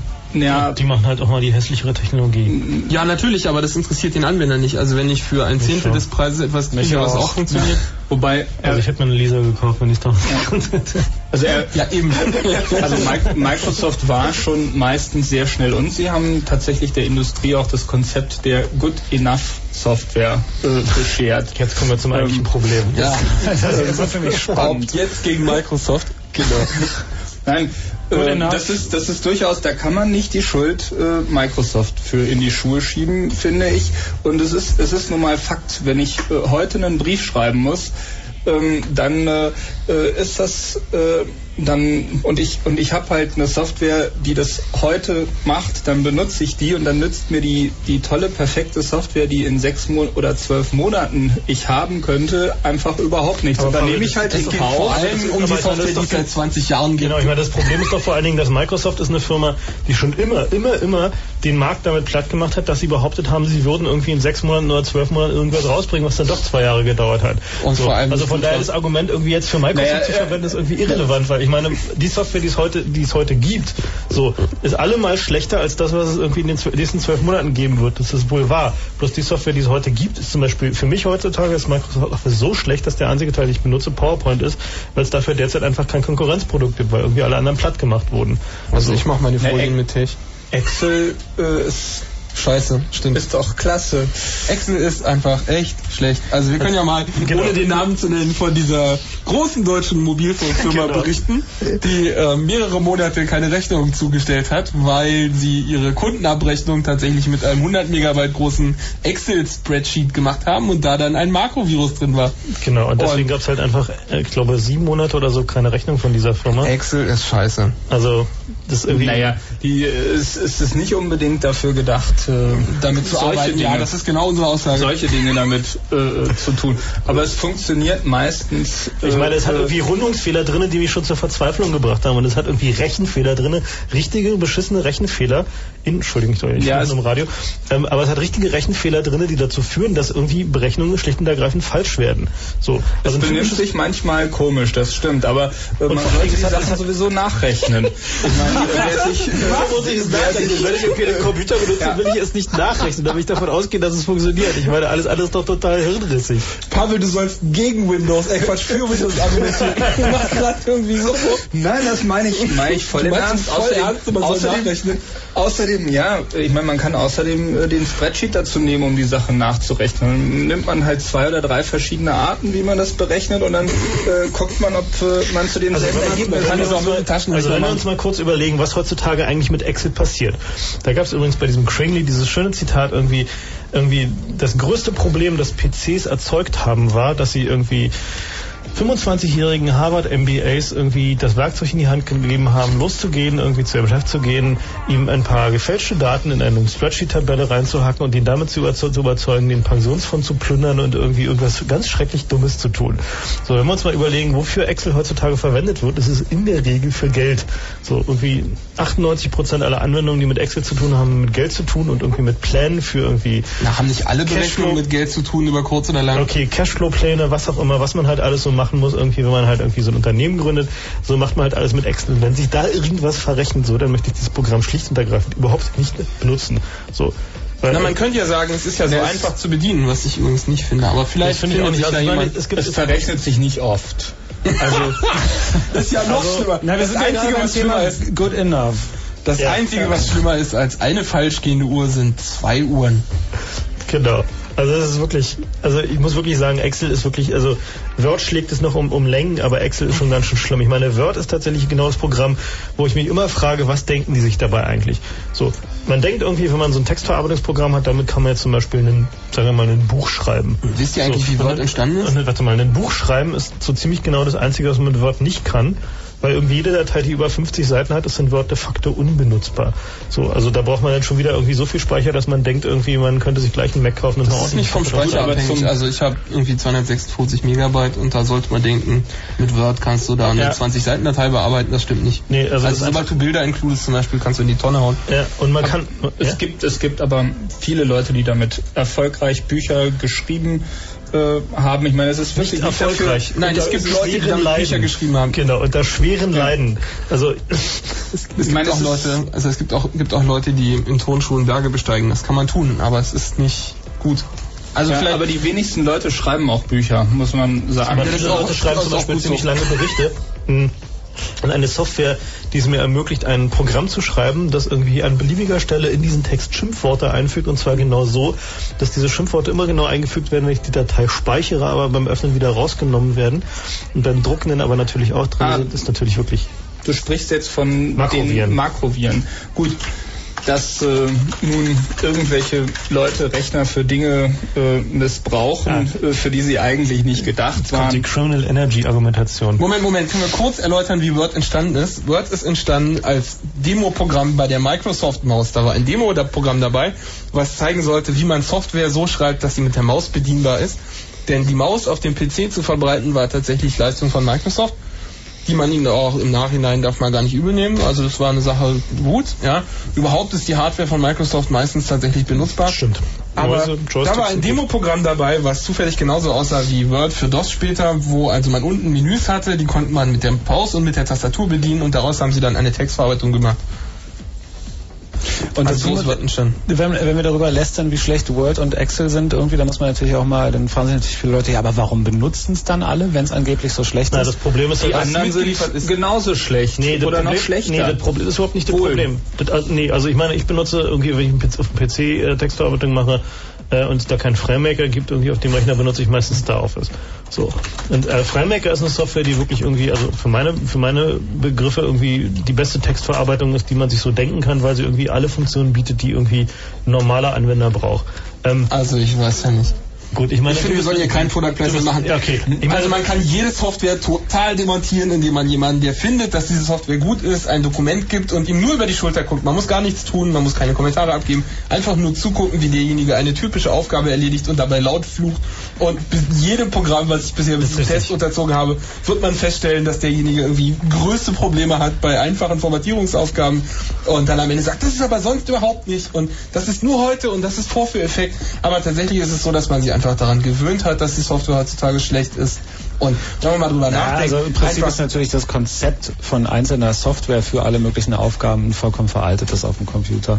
Also, weil es kompletter Schwachsinn ist. Warum muss ich einen Computer anschalten? Dann starte ich Photoshop, dann starte ich Word, dann starte ich Excel und dann starte ich noch einen, weiß ich nicht, Editor fürs Programmieren, Das um musst du ja überhaupt nicht arbeiten mehr. zu können. Musst, Natürlich. musst du ja, nö, nein, musst du nicht extra alles starten. Du kannst auch Suspend zu Disk machen auf Laptops. Also die, die man kann es schon machen heute. Das Konzept ist veraltet. Okay, ich meine, prinzipiell ist es sicherlich recht, nur wenn irgendwie ich mir angucke, dass die Alternative dazu Microsoft Office ist, irgendwie die zwar sagen, okay, wir integrieren jetzt mal alle Applikationen, aber um den Preis, dass ich mir irgendwie diesen PC irgendwie da noch nicht mehr traue, meine Homebanking-Software zu installieren, weil irgendwie da auch so viel Software ist, mit der man potenziell Mist bauen kann. Also, ich weiß nicht. Also, für meine Begriffe ist irgendwie diese, diese ganze Office-Schiene und vor allen Dingen irgendwie die Problematik, dass in vielen Firmen irgendwie dieses Programm mittlerweile so standardisiert ist, dass man de facto gezwungen ist, diese Software auf seinem Rechner installiert zu haben. Word, mit, mit Word wird zum Beispiel dadurch erzwungen, dass man, wenn man ISO-Dokumente schreiben will, ISO ist die internationale Standardorganisation, so die wichtigste Organisation der Welt, wenn es um technische Standards geht, wenn man da ein Proposal abgeben will, einen Standard unterbreiten will oder auch nur einen Kommentar abgeben will, dann muss man das als Word-Dokument machen. Also das heißt, die Welt ist unterwandert. Die NATO, eine komplette MP-Infrastruktur, da kommen Briefe als Word-Attachments. Ja. Und Also die deutsche Wirtschaft wird heutzutage dadurch betrieben, dass per E-Mail Word-Dateien verschickt werden. Das ist irgendwie tatsächlich die Betriebsgrundlage der Wirtschaft in praktisch allen westlichen Ländern und ähm, irgendwie die Makroviren sind einfach mal ein exzellentes Beispiel dafür, wie man auf der Basis solcher Monokultur halt irgendwie richtig irgendwie Schaden anrichten kann. Ich finde es eigentlich ziemlich gut. Ein Satz nochmal dazu, kurz Makroviren. Makros kann man in äh, den meisten Microsoft-Programmen ähm, programmieren. Also. Dateien dranhängen und das sind aber ähm, Programme. Die werden halt ausgeführt, sobald diese Datei geöffnet wird. Ja, Also Moment, Markus aber man wird gefragt. Äh, man wird gefragt, äh, Äh, bevor. nicht so zwingend. Man kann es, man kann die, man kann ja auch so designen, dass man, dass man, also natürlich muss man dazu kriminelle Energie anwenden. Die typische Microsoft-Argumentation, äh, wieso ihre Software denn doch nicht schlecht ist, lautet ja, naja, dazu muss man aber schon ganz schön böswillig sein, was irgendwie. Ja, nicht nur nicht, nicht nur böswillig, zum Beispiel bei den bei den Makros poppt halt äh, schön ein Dialog hoch, normalerweise äh, so, wo man dann gefragt wird. Äh, gut, es mag Ausnahmen äh, äh, geben. Nein, was heißt, es mag Ausnahmen geben. Es gibt zum Beispiel Dokument-Templates, also Genau. wie heißen die auf Deutsch? Schablonen, ja, Schablonen, Dokumentenvorlagen. Wenn man da Makros drin hat, wird man nicht gefragt, weil Microsoft irgendwie vergessen hat. Und wenn man sie darauf anspricht, was mehrfach passiert ist, dann sagen sie, ja, aber äh, äh, Dazu hier muss man doch aber, Energie Ja, anwenden, erstens genau. das und zum zweiten, aber die Makros sind doch normalerweise in den Word-Dateien. Also Microsoft versagt schlicht auf ganzer Bandbreite. Kann man nicht anders Na, formulieren. Wo sie noch versagen und wo sie nicht versagen, gibt's nach dem Fritz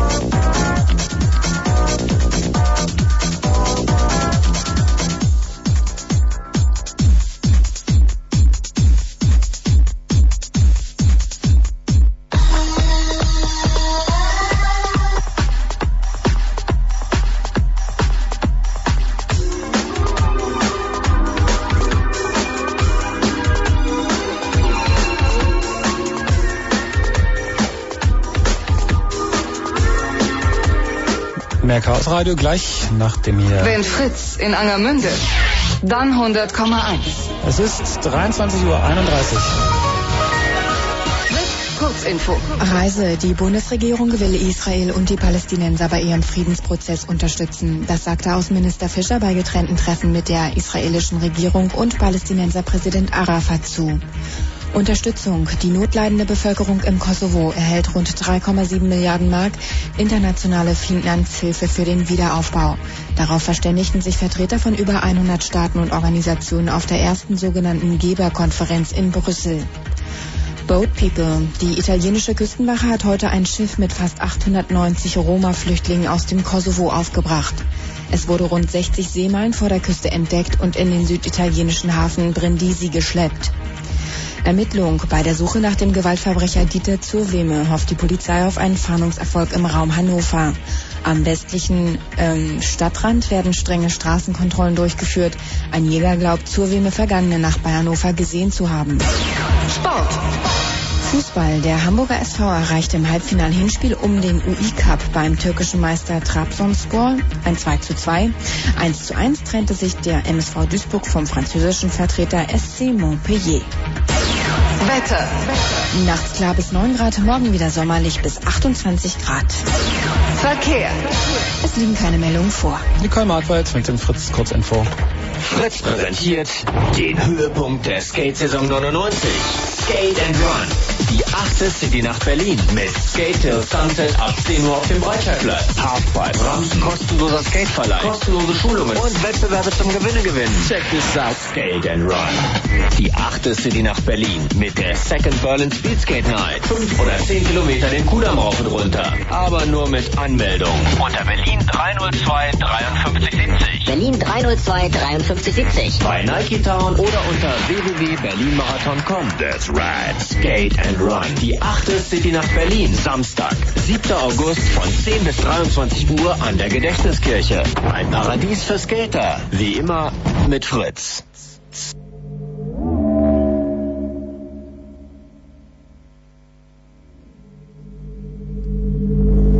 Weiter geht's mit dem Fritz Chaos Radio. Und erstmal ein bisschen Musik nochmal für den Einschutz und Neubauten. Sonnenbarke.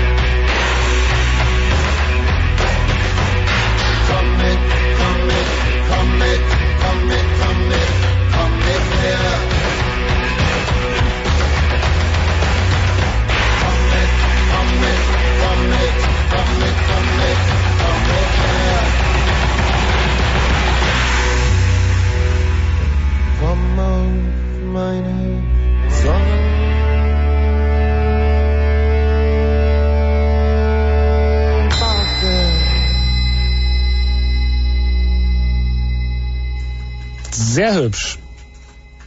Neues von den Neubauten. Ihr hört Chaos Radio, Computer Blue Moon bei Fritz. Das Thema lautet Microsoft. Bisher war es äh, eher ein Referat. Aber ihr kommt gleich dazu. Und dann können wir vielleicht gemeinsam ablästern oder ich habe eine Menge, ich weiß, ich kriege oft öfter mal E-Mails von, von ähm, Hörern, ich wollte gerade sagen und Hörerinnen, aber es stimmt ja überhaupt nicht, von Hörern, die irgendwie sagen, "Hä, was lästert ihr immer über Microsoft, ist doch geil. Das liegt meistens daran, dass, dass die Leute selber noch nichts anderes benutzt haben oder ihnen noch nicht ganz klar ist. Ähm, ich benutze ziemlich lange schon beides und auch verschiedene andere Systeme. Ich habe auch mit OS 2 meine Erfahrung und mit Linux und so weiter und Windows ist einfach ein scheiß Betriebssystem zum Arbeiten. So viel kann ich nur dazu Das sagen. sollen wir vielleicht mal ein bisschen, klarstellen. Sollen wir vielleicht klarstellen, weil das im Chat immer ganz gern gefragt wird. Wir sind nicht der Meinung, dass keiner Windows benutzen soll. Wir finden überhaupt nicht, dass ihr uns jetzt hier glauben sollt, sondern ähm, wir finden, dass ihr euch selber mit eurer Technik auseinandersetzen sollt, denn wenn ihr nicht selber aus eigenem Antrieb von Windows weggeht, dann äh, seid ihr auch nicht wirklich weggegangen, weil irgendwelchen Leuten hinterherlaufen, das ist kein, kein Hacken, das qualifiziert einen zu gar nichts. Also ihr solltet euch genügend Alternativen anschauen und dann die für euch wichtigste und beste wählen. Wenn das Windows ist, was meines Erachtens sehr unwahrscheinlich ist, dann sollt ihr Windows benutzen. Also da haben wir nichts dagegen. Also mein, mein Problem irgendwie, was ich gerade habe, ist irgendwie, dass Linux mittlerweile Mainstream ist. Und ähm, deswegen höre ich auch, auch auf Linux zu supporten, weil irgendwie ich äh, em- empfehle niemand mehr, sich Linux zu installieren, weil irgendwie hinterher kommen die Leute doch bloß an und fra äh, stellen dumme Fragen. Für die meisten Zwecke ist Windows einfach genau das Richtige. Ja, genau, Also, genau. Also, welche also, ich meine, also meine, also meine persönliche, meine persönliche Empfehlung an alle Leute, die mich Zum fragen, Beispiel. ob sie sich und was sie sich für einen Computer kaufen sollen, ist immer, kauft den Mac, weil letzten Endes hat mich noch nie, wirklich noch nie jemand angerufen, dem ich gesagt habe, kauft dir einen Mac und mich irgendwie mit irgendwelchen Problemen belästigt. Dafür hast du mich angerufen und mit Problemen belästigt. genau. Als ich irgendwie mal wieder mit Linux spielen musste, irgendwie. Nee, du hast nicht mit macOS mit Problemen belästigt, Welchen- mit deinem PGP-Programm da. Na komm, wenn dein, PGP wenn dein raus dummer. Melder irgendwie beschissene PGP-Mimes raustut, egal. Also ich habe ich hab die Erfahrung gemacht, dass also ich bin äh, schon von Leuten, denen ich einen Mac empfohlen habe, angerufen worden, aber höchstens drei Wochen lang. Also da, da kamen so die ersten Fragen, wie mache ich dies, wie mache Also wenn ich sie noch das. nie mit dem Computer zu tun hatten. Genau, ja. wenn sie noch nie mit dem Computer zu tun hatten, vielleicht sofort auch gleich Internet installieren wollten und so. Das ist ja inzwischen auch noch einfacher geworden, aber Also man kann sagen, der größte Fehler, den Leute machen können mit Computern, ist sich irgendwie Zeitungen kaufen, wo drin steht, zum Tunen müssen sie dieses und jenes tun. Denn, denn der Mac ist nicht inhärent usersicher oder irgendwie einfacher Nö. zu bedienen, sondern beim PC gibt's halt 10 Milliarden PC-Schrauben und Drehzeitungen und da steht drin auf Seite 15, Windows ist schneller oder Windows ist stabiler, wenn sie dieses Programm und da rumklicken und wenn die Leute das tun, geht's eben kaputt. Also wenn man Windows eine Sekretärin installiert und die einfach nicht erklärt, wie man da was anderes tut als Word starten, dann funktioniert das normalerweise auch, abgesehen, dass Word eben ab und zu abstürzt, aber das ist Und die Dateien verloren gehen. Also- ja, also natürlich, das aber es Problem- ist nicht so, dass Windows Also einfach inhärent unstabil wäre. Nur wenn du die Leute eben klicken lässt und auch bei Mac, ich kenne durchaus Leute, die sich einen Mac installiert haben und die haben dann Netscape in den Systemfolder gedragt, weil System klingt wichtig und Netscape ist wichtig und dann gibt's eben Probleme. Man kann auch mit Mac OS natürlich Sachen kaputt machen. Das ist richtig. Aber, Aber den Leuten- die Leute sind- nicht dazu. Die Leute neigen auch bei Windows eigentlich nicht dazu. Es steht halt in Zeitungen Also und bei Windows, bei, Windows, bei Windows versuchen sich halt zum Beispiel eine Soundkarte zu installieren und das ist meistens in der Regel äh, das Ende irgendwie dieses Systems. Das, also ist, jedes Mal. das ist Legende. Ich habe Nein, vor das ist einem, keine Legende. Vor einem halben Jahr habe ich äh, ohne Probleme Windows 98 Du hast dir ein vorkonfiguriertes und- System und gekauft, es hat, wo eine es hat drin war. vier Wochen, es ist vier Wochen gelaufen, bis es das erste Mal abgestürzt war. Ich habe äh, alle möglichen Karten reingesteckt, äh, Ethernet, äh, ähm, Du hast nicht gebootet von Kabel reinstecken, da bin ich aber beeindruckt. Ähm, was, was noch, all, allen möglichen Kram, das hat ohne Probleme äh, funktioniert. Es laufen alle Spiele drauf. Ähm, Also- alles, alles, was man im Netz findet, gibt es auf Also, jeden Pavel, das Fall halte ich- auch ich glaube, für, das halte ich für- Windows und Ich halte man das fühlt einfach für- wirklich Nein, nicht das das ich Alter. Das ist nicht bloß als selektive Wahrnehmung. Pavel hat auch das ein Reality Distortion Filter. Also das letzte Mal, als ich eine Soundkarte und einen PC installiert habe, hat es mich einen halben Tag gekostet, Das bis dieses liegt dumme an deinem schlechten Karma. Du Nein, musst, äh, bis dieses dumme NT wieder lief. Ich habe da einen Buddha draufgestellt und sogar meine Kristallkugel daneben gelegt. Der einzige, der einzige, der Computer gegenüber schlechtes Karma hat, bin ich. Da lege ich Wert drauf. Wenn ich bei Frank hinterstehe und er irgendwas mir zeigen will, das läuft mit Sicherheit nicht. Du wolltest noch was erzählen über deine Windows Ich wollte, ja genau, ich wollte noch mehrere Sachen erzählen. Also ein Spruch, der sich äh, bewahrheitet hat, den ich an dieser Stelle auch mal hier am Radio sagen will, ist, jeder hat das Betriebssystem, was er verdient hat. Also wenn jemand mit Windows zufrieden ist, dann ist es auch gut. Ja.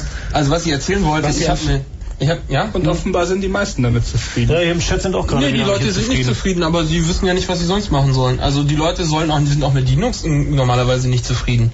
Das ist ja auch gut so, wenn die Leute alle zufrieden wären, das wäre langweilig. Also was ich erzählen wollte, Also ich habe meine, das ist gestern sowieso, Rechner die Masse umgebaut. entscheidet einfach nicht. Punkt. Weil die Masse ist blöd. Tut mir echt leid. Also Ja, nee, ist so. Tausend Fliegen Die irgendwie höchsten sind Einschaltquoten haben auch nicht die Sendung, die, also. Mit dem höchsten. Kulturquotienten, das ist wahr. Naja, Kultur ist vielleicht auch nicht so entscheidend. Also das ist eben auch subjektiv und letztendlich, wenn euch euer System gefällt, dann ist gut. Ja, letztendlich kommt es darauf an, seine Arbeit getan zu kriegen. Und, Ja, und äh, jetzt lasst mich mal kurz meine Story erzählen. Also ich habe meinen Rechner umgebaut, habe mir dann eine neue Grafikkarte eingebaut, weil irgendwie ist toll und wunderbar. Und dann habe ich ähm, unter anderem auch die Prozessoren ausgetauscht und so, also war ein größerer Umbau. Jedenfalls, als dann endlich die Hardware soweit zusammengestöpselt war äh, und die Lüfter alle angeschlossen waren, habe ich ähm, natürlich erstmal Linux gebootet, weil das ist mein Hauptsystem. Und ähm, da habe ich dann den Kernel ein bisschen modifiziert, neueren Treiber reingetan für meine Grafikkarte, damit ich da grafische Konsole habe. Dann habe ich mir einen passenden X-Server gesaugt. Das hat insgesamt fünf Minuten gedauert, weil das war halt eine gute Internetanbindung. Also so vom Aufwand tippen her vielleicht eine Minute. Und dann lief Linux mit der neuen Grafikkarte, den neuen Prozessoren. Und dann habe ich Windows gebootet.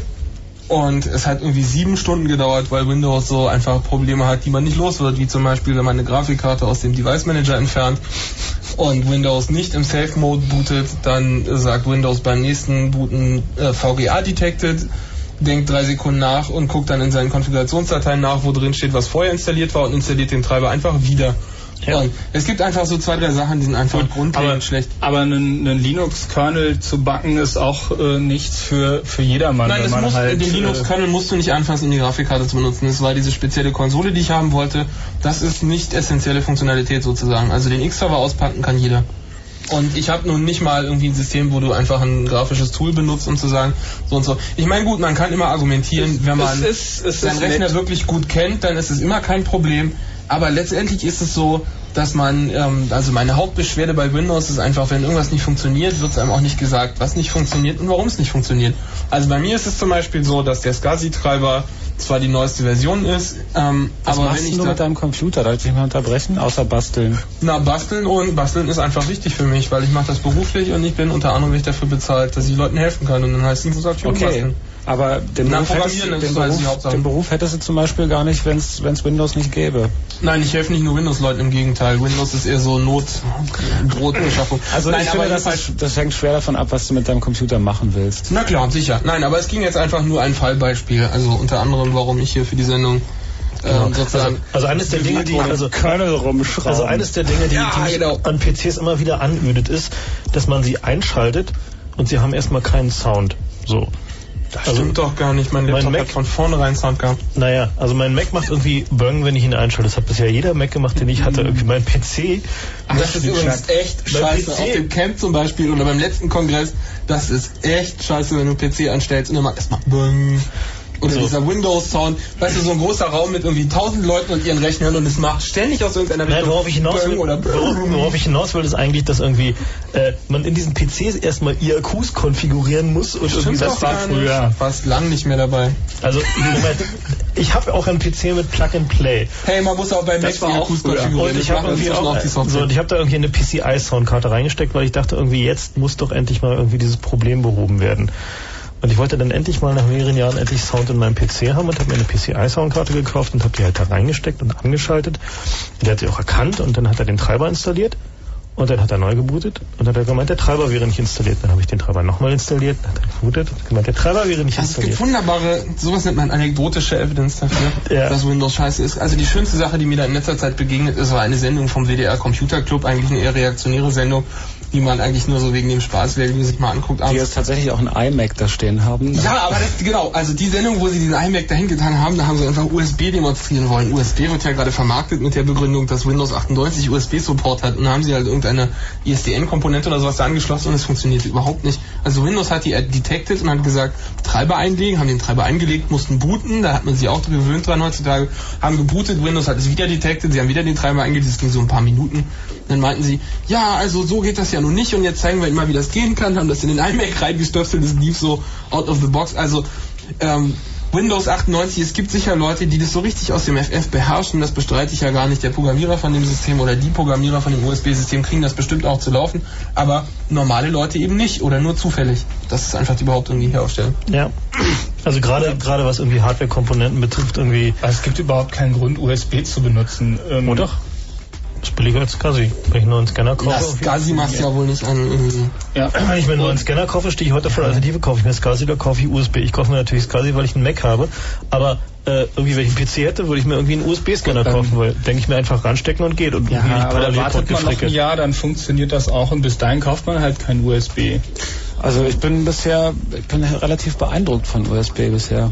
Ja, bisher funktioniert das gut, ne? Ranstecken und geht. Ich hab, Naja, also also Scanner ist genau das Stichwort. Ja. Ich meine, Scanner werden immer billiger, also brauchen wir uns nicht drüber unterhalten. Der erste, den ich irgendwann mal gekauft habe, hat 4.500 Mark gekostet. Der hatte nicht halb die Auflösung wie der, den ich jetzt für 280 gekauft habe. Naja, aber die Auflösung Und- von heute ist auch Interpolation und nicht wirklich Nee, Auflösung. nee, auch die physikalische Nee, also- Auflösung ist schon Ja, aber die steht ja gar nicht mehr dran. Also Bis 600 kriegst du schon echt.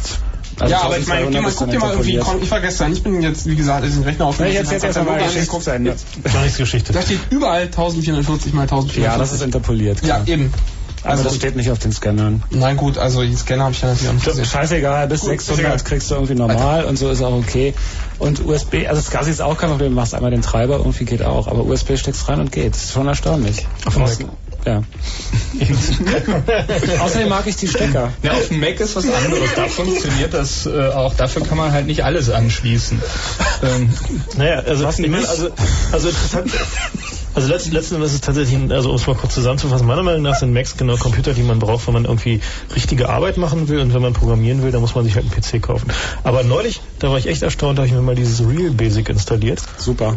und irgendwie, da kam plötzlich so PC-Feeling auf an diesem Macintosh. Da konnte man plötzlich programmieren und die Kiste zum Abstürzen bringen. Und die neue Version kann sogar Windows, Windows. Windows-Programme Code erzeugen. ja.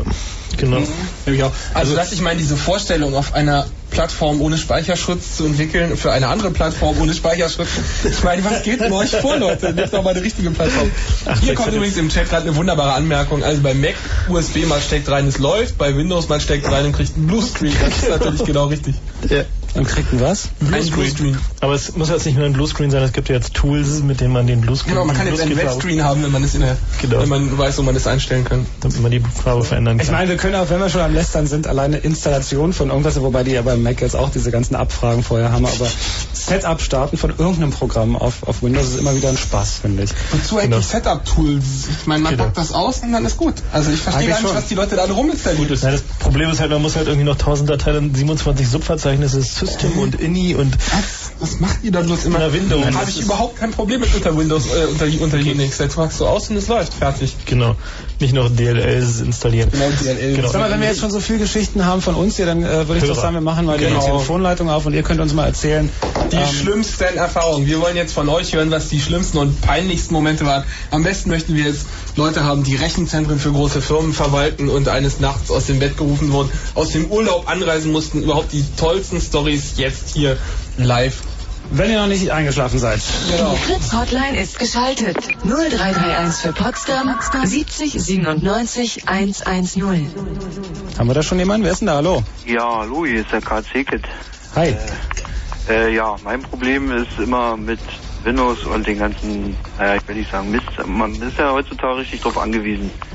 Äh, weil ich programmiere selber, äh, wir haben so Fehleranalyse, Fehlerauswertung von speziellen, so, naja, einer Reparaturfirma Mhm. bei der Instandhaltung. Und da programmiere ich gerade unter DOS, weil es überall auf den Rechnern, die da vorhanden sind, läuft äh, so ein Programm. Und nun möchte ich natürlich, dass das auch bei den Büro dann da oben lesbar ist.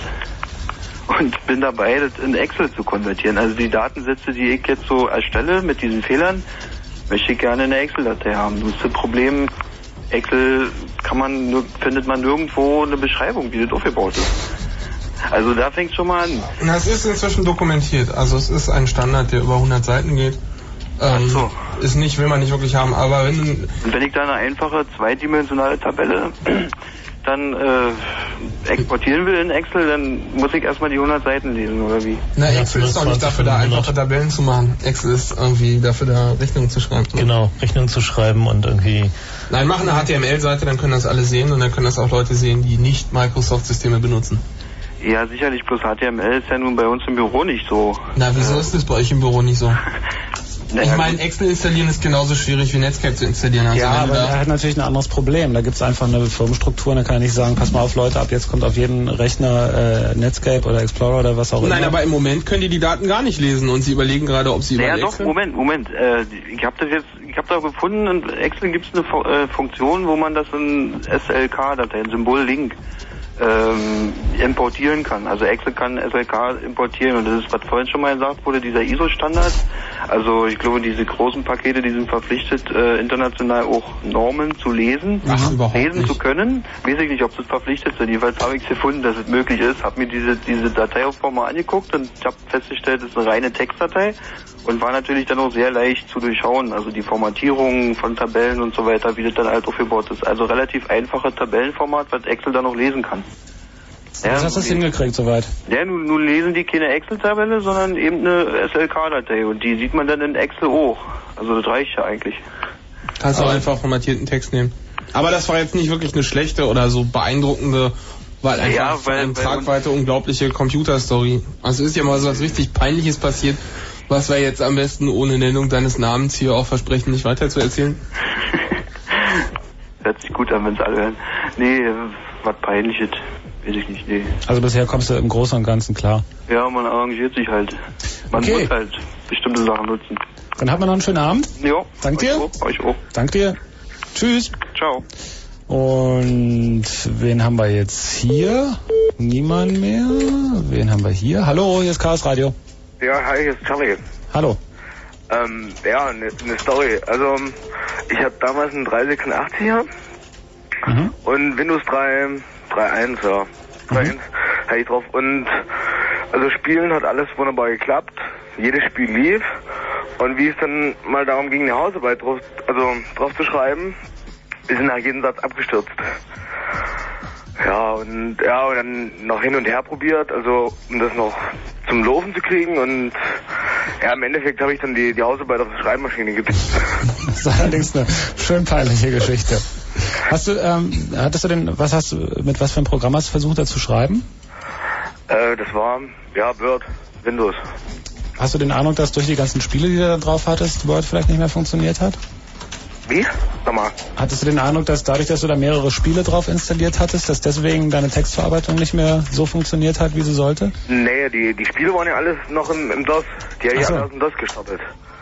Und aus, ja, und Windows lief eigentlich auch so, aber sobald ich halt getippt habe, war, war weg. Also mit den Spielen hatte ich eigentlich nicht den Eindruck, dass, dass es daran liegt. Aber zurück auf die zur Schreibmaschine finde ich eine ganz hübsche Geschichte. So, ich danke dir. Okay, tschüss. Tschüss. Es gab ja diese großartige IBM-Werbung. Damals, wo auf zwei, auf so einer Doppelseite einfach nur das Wort Schreibmaschine stand, äh, in der Mitte die Buchstaben IBM. Ganz groß, als man Computer noch so vermarkten konnte. Nein, es ging nicht darum, sondern es ging darum, dass man im BIOS ähm, IBM den String nicht stehen haben durfte, weil das eine Markenschutzverrechnung, also war ein Problem vom, von Markennamen, der ist halt geschützt. Aber Nee, es ging darum, Computer zu vermarkten. Nein, nicht nur das. Also es ging, es gab tatsächlich so eine Story, da ging es darum, dass im BIOS IBM stehen musste, weil Programme danach gesucht haben, aber du Aber es ging bei nicht der Anzeige nicht ums BIOS. Ja, aber das ist, Mann, lass mich doch mal ausreden. Also es gab jedenfalls BIOS, Same die here. Schreibmaschine da stehen hatten, damit irgendwie andere Programme, die gucken wollten, ob das ein IBM BIOS ist, da IBM gefunden haben. Ohne dass du es reingeschrieben hast. Also es gibt da Überschneidungen. Offensichtlich. Okay. Hi, wer ist denn da? Hi, ich bin's Matthias. Hallo Matthias.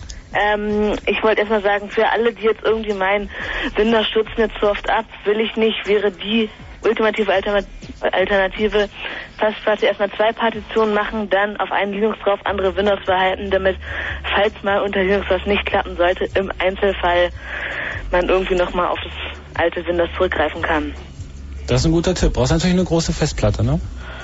Also Kost- relativ. Kosten drauf ja heute nichts mehr. Also heutzutage, äh, ich habe im Oktober meinen Rechner gekauft, da waren 10 Gigabyte drin, das hat mir erstmal gereicht für ein paar Partitionen. Wie alt bist du, Matthias? 13. Was kriegst du an Taschengeld? Mm, 30 Mark im Monat. Den hast du dann aber nicht selber bezahlt, den Rechner. Nee, äh, ich die Hälfte, mein Bruder die Hälfte, aber heute habe ich mir auch einen neuen geholt, also vor ein paar Tagen, aber ähm, 30 Mark im Monat? ja, Junge, Junge. Ja, Rechner sind echt billig geworden, Ja, ne? ja, genau. naja, ich meine, es gibt doch die Hut ab. Die Alternative Naja. VMware, ne? Na, das kostet auch Geld. Naja, aber damit kann man wenigstens dann irgendwie System gut isolieren. Sag mal, du bist 13 und fäng, äh, äh, partitionierst deine Festplatten und installierst Linux und Windows und so. Ja. Sehe ich da Neid in deinen Augen? Da siehst du Neid bei, in meinen Augen, weil ich es tatsächlich äh, immer noch nicht geschafft habe, mit dem Monitor, den, den ich habe, auf dem einen PC, wo ich Linux installiert habe, dass der eine vernünftige Auflösung macht. Der bleibt immer bei 640 und 480. Naja, Aber krieg ich noch nochmal raus. zu VMware. Man kann es auch mit einem Trick irgendwie diese Registrierdauer etwas verlängern bis im Jahr 2079 oder so, aber hier. Das sind 13-jährige Profis. Das würdet ihr doch nicht tun, das können wir doch hier auf dem Radio nicht den Leuten empfehlen. Kommst du zum Camp? Natürlich. Aber cool. zum Cat noch eine Frage an Frank. Ja. Ähm, du meintest, man sollte nicht möglichst zu früh kommen. Ähm, ich habe mir jetzt erstmal meinen Reiseplan so auf Freitag, Samstag gesteckt. Äh, Gibt es da schon Toiletten? Ähm, also guck mal, guck mal auf den Webserver, da gibt's einen Feature Availability Chart, wo halt irgendwie die jeweiligen Infrastrukturkomponenten drin sind, die halt zu diesem Zeitpunkt schon verfügbar sind. Und ich glaube, die Klos kommen am, wahrscheinlich wird mich Tim jetzt schlagen, ich glaube, die kommen am Montag. Ähm, und also guck mal auf dieses Chart irgendwie, das äh, findest du irgendwie dem, auf dem Server relativ einfach und da siehst du, wann was äh, irgendwie.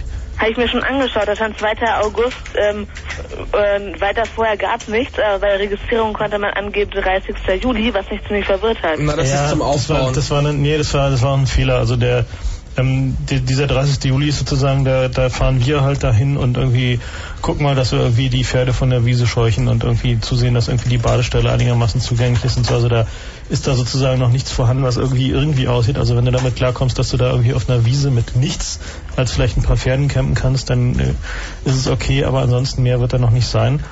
Und tatsächlich der richtige Aufbau, also mit Infrastruktur und so weiter, beginnt halt am Montag, wo halt irgendwie dann tatsächlich irgendwie die schweren Sachen zu schleppen sind und so. Und äh, Internet und ähnliche Dinge wird es dann eher so Dienstag, Mittwoch geben, wo wir dann halt tatsächlich schon anfangen können, irgendwie ein Netzwerk aufzubauen und Strom zu legen und solche Geschichten.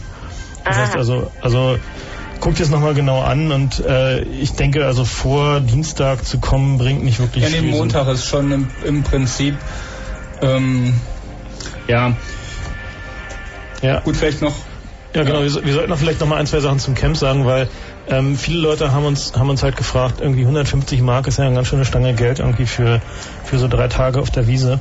Ähm, es ist halt leider so, dass irgendwie diese Infrastruktur, die wir da hinstellen, halt irgendwie richtig viel Geld kostet. Also wir haben diese 150 Mark äh, ehrlicherweise festgelegt, bevor wir wussten, was die ganze Angelegenheit ungefähr kosten wird. Das heißt, die sind irgendwie an einem fröhlichen Nachmittag entstanden, irgendwie, wo wir uns dachten, irgendwie, wie viel würden die Leute maximal ausgeben. Und äh, wie sich dann herausgestellt hat, wenn wir irgendwie die, das, was es tatsächlich kostet, irgendwie direkt umlegen würden, dann wäre der Preis ungefähr doppelt so hoch. Wir haben halt zum Glück ein paar Sponsoren, die es uns ermöglichen, die Sache eben gerade so eben so einigermaßen mit diesen 150 Mark zu finanzieren. Naja, die haben auch, die haben halt auch eine Mark dazu getan, aber ähm, es ist halt so, dass, dass wir halt irgendwie da einen äh, tatsächlich eine ziemliche, ziemliche Last zu stemmen Also haben. vielleicht zur, zur Größenordnung, da waren, glaube ich, selber alle dann ein bisschen überrascht. Äh, Also es wird alleine mindestens ein Megawatt an elektrischer Energie äh, benötigt für die Zeit des Camps, also 1000 kW, die dann äh, aus drei bis vier Generatoren gespeist werden, was so allein dann, naja, circa 20 bis 30 Tonnen Diesel bedeuten wird, die da für, die, für die Rechner verblasen werden. Das wird äh, außerdem, ähm, glaube ich, Kosten, Kosten, wir wollen die Kosten wissen. Also wie, wie, wie also die genauen, genauen Details sind halt irgendwie äh, nicht unbedingt verbreitungsfähig, aber es ist schon so, dass wir halt irgendwie hinterher sicherlich sagen werden, was irgendwie die ganze Sache gekostet hat und wir sind froh, wenn wir da gerade so rauskommen, dass wir dabei Gewinn machen, erwarten wir eigentlich überhaupt nicht. Also, ja, die, dann äh, mal die Availability Chart ist übrigens großartig. Also, ich, also die Stromkosten, also ich kann es mal kurz sagen, so die Stromkosten äh, sind fast 80.000 Mark, die es alleine kostet, da irgendwie diese Generatoren hinzustellen und halt irgendwie die Kabel da überall auf dieses Feld zu legen. Also es ist, ist schon so, dass das irgendwie eine, eine ziemliche Dimension ist. Dann wird's äh, Und ohne die Sponsoren wäre der Preis schätzungsweise bei D-Mark ja, 300. doppelt so hoch, ja. Mhm. mindestens und deswegen äh, auch die, die, die Sache, äh, dass es deswegen unter anderem keine Tageskarten äh, äh, geben wird. Außerdem ist es sowieso nicht zu empfehlen, äh, nur für einen Tag zu kommen, weil die Veranstaltungen beginnen erst äh, äh, wirklich etwa gegen Mittag und äh, am interessantesten wird so sicher die Zeit zwischen 10 und äh, 3 Uhr nachts potenziell werden und dann will man doch eigentlich äh, auch nicht wieder wegfahren. Das heißt, man sollte wenigstens äh, eine Übernachtung einplanen und ja, dann denke ich, sind die, die 150 Mark äh, auch äh, ähm, Gerechtfertigt. durchaus gerechtfertigt. Ja. Also wir, also Äh, wir haben da- halt ein Workshop-Programm, das an, an den drei Tagen stattfindet, also Freitag, Son äh, Samstag, Sonntag. Ähm, das halt ähm, jeweils um 12 Uhr mittags startet und der letzte Workshop wird dann wahrscheinlich jeweils gegen 22 bzw. 24 Uhr stattfinden. Das heißt also, wir haben dieses Mal im Gegensatz zum Kongress ein Hacker-Tagesablaufskompatibles äh, Workshop-Programm, wo halt auch die, die interessanten Sachen noch ein bisschen mehr in die Abendstunden gelagert werden, weil da die Leute doch in der Regel etwas aktiver und munterer sind. Und ähm, also wir haben ein extrem hochkarätiges äh, Programm. Wir haben ziemlich viele Leute auch aus Amerika, aus Großbritannien, die halt interessante Workshops halten. Ich hoffe, dass wir morgen dazu kommen, das Workshop-Programm zu publishen auf dem Webserver. Ähm, jedenfalls nach dem, was es da so gibt, irgendwie würde man irgendwie für diese Referenten auf einer kommerziellen Veranstaltung halt irgendwie glatt das Zehnfache zahlen. Ganz, Ähm, ja, ganz abgesehen davon von den 35 Megabit Ethernet, äh, die das 34. Äh, 34 äh, Ethernet, die das haben wird und wahrscheinlich das größte, äh, eines der größten lokalen äh, Netze, die äh, so äh, im, im Augenblick betrieben werden. Es wird allein 1100 Megabit Ports äh, geben, ungefähr geswitchte und äh, im Augenblick bei den Voranmeldungen liegt also die, die Rechner zur Personenstatistik bei 1,1 Rechnern äh, pro Person in etwa, sodass äh, halt damit rechnen kann, äh, dass so zwischen, weiß ich nicht, 1500 bis 2500 Rechner auf der Wiese äh, stehen. Ja, wenn mehr Leute werden. kommen, dann halt auch mehr. Also Ja. ja. Das sozusagen noch zum, zum Camp. Also wenn ihr noch Fragen habt, wir sind hier im Chat auf fritz.de slash und können auch noch Fragen beantworten. Ähm, ja, das soweit sozusagen erstmal zum Camp. Jo, Matthias. Ähm, ja. Ja. Frank, bist du, kommst du morgen zum Club? Ähm, ich weiß noch nicht genau, je nachdem, wie wach ich dann bin. Also ich denke ja. Okay, gut, kann ich dich dann noch ausquetschen. Ja, klar. Und nochmal danke für den Alias, besser als campcc.de. Alles klar. Viel Spaß Okay, damit. tschüss. Tschüss. Ach, ist das nicht schön. Ähm, hier ist Chaos Radio, wer ist denn da? Ja, hallo, hier ist Andreas. Hallo Andreas. Und zwar sitze ich hier gerade zu Hause, ich höre nebenbei eure Sendung und erstmal schön gut an Florian, der für eine Prüfung lernt und ich versuche hier gerade Linux zu installieren und bin schon seit fünf Tagen am, am Verzweifeln oder fast am Verzweifeln. Und zwar ist das so, ich habe mir letztes Jahr mal äh, SUSE Linux gekauft. Warte mal ganz kurz, können wir die Tastatur lassen? erinnern, die ist voll laut. Doch, du kannst nicht also- tippen. Ja gut, kann ich machen. Du bist im Radio. Also gut. Jo, entschuldige, ja. Ah, geht weiter. Also und dann habe ich mal versucht, Linux zu installieren und ich muss sagen, bei eurer Diskussion hier äh, mit Windows 98, Linux und, und, und Mac, also die, ich habe Erfahrung gemacht, bei mir im Bekanntenkreis ist das so, dass äh, diejenigen, die sich einen PC gekauft haben mit Windows 98, die haben eigentlich keine Probleme, da ein bisschen die Maus zu bedienen und ein bisschen rumzuklicken und der Rest erledigt sich von alleine. Solange man nicht irgendwie größere Ansprüche hat. Stimmt. Ja. Na, Also, wozu kaufst und du einen hier PC, wenn du keine Ansprüche hast? Und welche mit Grafikkarten, naja, wenn, wenn, wenn die Leute jetzt zocken wollen oder so einfache Textverarbeitung so für persönlichen Gebrauch, ist doch der PC mit Windows das, also das Ideale für jeden, na, auch noch so dummen Anwender, der kann damit umspringen. Wobei ich muss, also ich muss, da muss ich dir ein bisschen widersprechen. Ich glaube, dass ich, ich bin garantiert kein Windows-Profi. Ich bin hauptsächlich Mac-User und ähm, beschäftige mich trotzdem mit Windows aus verschiedenen beruflichen Gründen. Hab aber, hab irgendwann dann gesagt, ich möchte einen kleinen Laptop, ja, also weiß nicht, den man wirklich immer dabei haben kann. Und da gab es ziemlich günstige Alternativen die mit Windows 98 ausgeliefert werden. Ich gedacht, egal, dann lerne ich das Betriebssystem auch ein bisschen kennen und so wunderbar. Ich habe das Ding, ich habe dann nichts installiert, was nicht dabei war. Der lief auch prima eine Woche lang und dann gab es dabei so ein äh, lief auch da kam, 10 kam noch Software mit dazu, irgendwie so, ein- so ein Virenscanner und noch irgend so ein Security-Programm oder so. Habe ich die beiden mal von der mitgelieferten CD installiert. Ab da schon wurde das alles schwierig. Also sobald ich die erste Installation gemacht habe, war scheinbar mit dem System irgendwas nicht in Ordnung. Hab ich gedacht, okay, macht ja alles nichts. Da ist ähm, von dem Hersteller ist extra so eine CD bei, mit der man das System wieder so herstellt, wie es ausgeliefert wurde. Und dann war gar nichts mehr zu machen. Also als ich das versucht habe, das heißt, ich habe die ganze Platte neu formatiert, neu installiert, alles und so weiter. Also Naja, also ich kann das schon nachvollziehen. Das sind so Einzelfälle, die man so hört, wenn jemand überhaupt nicht klarkommt oder sein Rechner jetzt Hm. zwei oder dreimal, egal was für ein Rechner hat, nur ist, irgendwo zu irgendwelchen Anbietern, na, zu, na, was weiß ich, Kaufhof, Aldi, Mediamarkt und wer zurückbringen will, weil das absolut irgendwas nicht da ist und wo die dann auch Hm. wie vor, wie ein Schwein vor dem Tor stehen und nicht wissen, was los ist. Aber im Allgemeinen ist auch, wenn das hier in. Deutsch ist. Wie bitte? Berg. Hast du. Ja, auch so, ja. Aber im Allgemeinen ist das doch so, solange das noch Deutsch ist über Windows 98, wovon man ja ausgehen, ausgehen kann, ist das auch, dass man dann sich nur durchklickt und ein bisschen Angaben macht, die Also von einem nicht. abverlangt werden. Ich- Entschuldige, aber ich fand irgendwie die ähm, also deutsches Windows 98 in, vor allen Dingen deswegen total unbedienbar, weil die Fehlermeldungen komplett unverständlich ja, die waren. Und die, da, um die Hilfe war so, also die Hilfe war irgendwie so unverständlich, dass ich sie teilweise viermal gelesen habe und immer noch nicht erschließen konnte, was da eigentlich gedacht war. Dann habe ich mir die englische Version installiert und damit bin ich zumindest einigermaßen klargekommen. Also, ja, das kann sein. Das ist und ja also, ein, also Microsoft Deutschland hat sich da wirklich nicht mit rumbekleckert. Gut, die, die überhaupt stellt sich die Frage, wie auf einem Planeten das Wetter sonst so ist. Die Fehlermeldungen in, in Windows sind sicher nicht immer äh, besonders äh, verständlich. Aber aber, Fehler ins, 17? ja, aber, aber meine, insgesamt muss ich, muss ich sagen, ich bin äh, ähm, eigentlich vom äh, ähm, ein Ex-Macintosh-User, so seit seit 84 habe ich äh, habe Die ich den Mac, auch nicht äh, besser. benutzt und äh, so, naja, es ist, es ist doch meistens etwas klarer, so auf, Also auf wenn man, die Tabelle hat, wenn man die Tabelle hat, dann Ja. kann man damit schon was anfangen, was der Fehler nur eigentlich war, im Ja, Gegensatz zu allgemein. man, man kann es erahnen in etwa. Man darf das halt alles nicht, nicht so wörtlich äh, nehmen und man muss halt wissen, äh, wann äh, das, was da steht, eigentlich Quatsch ist äh, und es dann eben ignorieren, wenn Ja, man genau, damit klarkommt, wenn man- wenn man nicht, nicht alles ernst nimmt, was einem der Rechner äh, so erzählt äh, und äh, da so ein bisschen Gespür für kriegt, äh, dann kommt man, glaube ich, auch damit klar. Und ich muss sagen, äh, gut, manche Sachen äh, vom, sind, äh, sind wirklich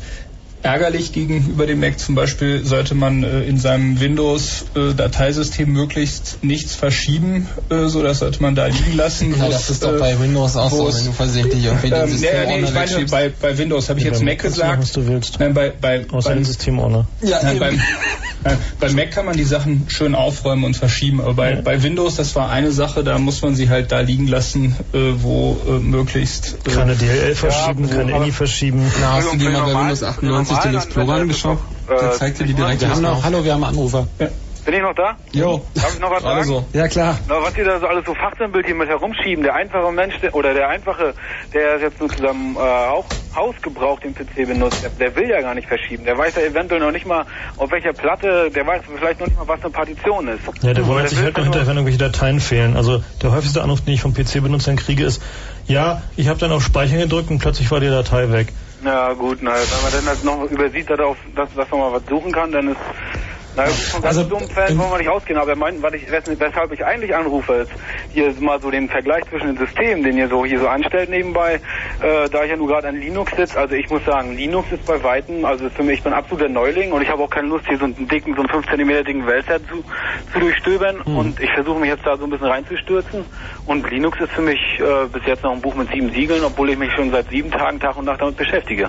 Also in einem Ja, hast, du, hast, du definitiv, hast, du, hast du definitiv recht, finde ich, in zwei Sachen. Das erste ist, dass sowas wie Windows 98, wenn man jetzt einfach nur, man äh, schaltet die Kiste an und macht alles, was dann noch nötig ist an Installation und schreibt und, und malt ein bisschen und so, dann ist das völlig okay. Das, äh, Damit habe ich überhaupt kein Problem. Das ist allerdings der Stand, den du auf dem Mac seit, seit über einem Jahrzehnt schon hast. Ja. Ähm, und, ähm, der sich auch nicht geändert hat, im Gegenteil. Und mit Linux finde ich, deswegen, das hat man auch gesehen in den, in den Mainstream-Computerzeitschriften, hat auch dieser Linux-Boom, der kurz mal jetzt vor ein paar Monaten war, ganz schnell nachgelassen, weil das ist kein Betriebssystem für jeden von uns. Ja, ja. Also man muss auch mal, also was mir echt am Herzen liegt im Moment, was ich jetzt hier mal laut sagen möchte, es ist nicht so, dass man sich Linux installiert, dann sieben Tage investiert und dann kann man das. Also Linux ist ein Betriebssystem, da muss man Zeit investieren, weil es da eben wichtig ist, die Sachen zu verstehen. Also ja, bei ja, Windows ist es so, schon. Und das geht wohl auch nicht aus, äh, Ja, Moment. dass ich mal hier so was lesen muss, wa? nee, doch, naja, Ich lesen, spiele also ein bisschen, sehe dann so die Zusammenhänge und tipp mal da. zu Guck mal, das Problem ist, dass Windows dich versucht davon zu isolieren, dass du verstehen musst, was da eigentlich vor sich geht. Ja.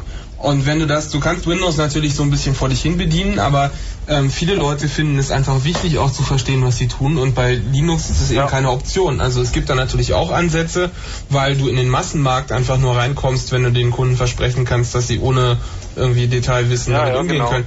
Aber letztendlich ist das ein Versprechen, was Linux heute einfach tatsächlich nicht einhält. Also wir möchten auf keinen Fall jetzt, was momentan leider Trend ist, dass Leute sich die Chip kaufen und da ist eine CD mit Linux dabei und die installieren sich das dann, weil das Installieren geht meistens noch ganz einfach. Ähm, weil in Zeitungen früher mal drin stand, Linux installieren ist so schwer. Also installieren ist inzwischen ganz einfach, aber das Bedienen ist ja dadurch nicht einfacher geworden. Ja, ja, ne. Und ähm, einfach dieses Anspruchsdenken, dass man sich da ein paar Tage mit auseinandersetzt und dann läuft das schon, das ist nicht gegeben bei Linux. Das ist einfach so, wenn man in Linux und in Windows ein Jahr investiert, dann ist man mit Linux mächtiger als mit Windows. Aber das heißt nicht, dass für alle Anwendungsgebiete jetzt Linux das Betriebssystem wäre.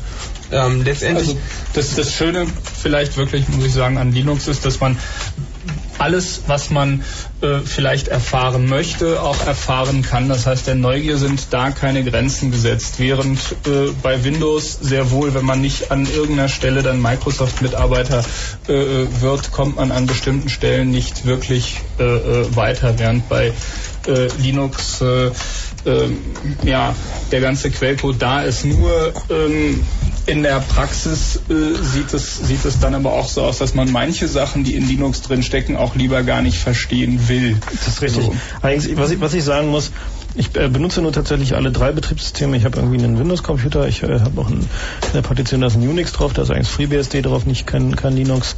Ähm, und ich habe äh, mehrere Macs und ähm, du kannst mit Mac OS am besten umgehen. Ich bin, nein, ich bin, ich bin User. Also ich bin, bin niemand, der jetzt irgendwie extensiv programmiert oder sich irgendwie intensiv mit der Konfiguration der Systeme beschäftigt, darüber hinausgehend, was ich irgendwie brauche.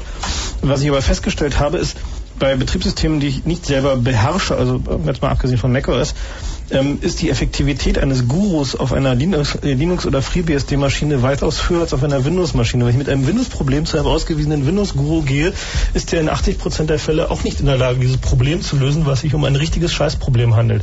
Bei einem Unix-Problem finde ich so in 95% aller Fälle innerhalb von wenigen Stunden eine Lösung, die mir jemand sagen kann, sag mal, guck mal da und geh mal da rein, mach mal das und das. Oder guck mal auf diese Webseite, da ist erklärt, wie das geht. Weil in der Regel sind halt Windows-Probleme Inkonsistenzprobleme, wo halt irgendwie irgendein ein Mist halt irgendwie nicht richtig dokumentiert ist, wo irgendeine API falsch ist, wo irgendein Pointer irgendwie in den Wald zeigt und solche Probleme, wie sie halt bei Windows immer mal wieder auftauchen. Während bei Unix sind es meistens nur Probleme, weil dass es irgendwie schwierig ist, das jetzt zu finden, wo es ist und man jemand fragen muss, wie es denn nun eigentlich geht. Manchmal ist die Lösung halt etwas arkan, aber es gibt in der Regel eine Lösung. Und das finde ich eigentlich den beeindruckenden Unterschied zwischen den beiden Systemen aus User-Sicht. Ja, man muss auch sagen, wenn man seinen Computer benutzt, weil man gern ein Gefühl der Zufriedenheit haben will, die Na. Zufriedenheit ist bei, naja, es gibt Leute, die das tatsächlich als Ziel haben, die bezeichnen sich dann gewöhnlich als Hacker.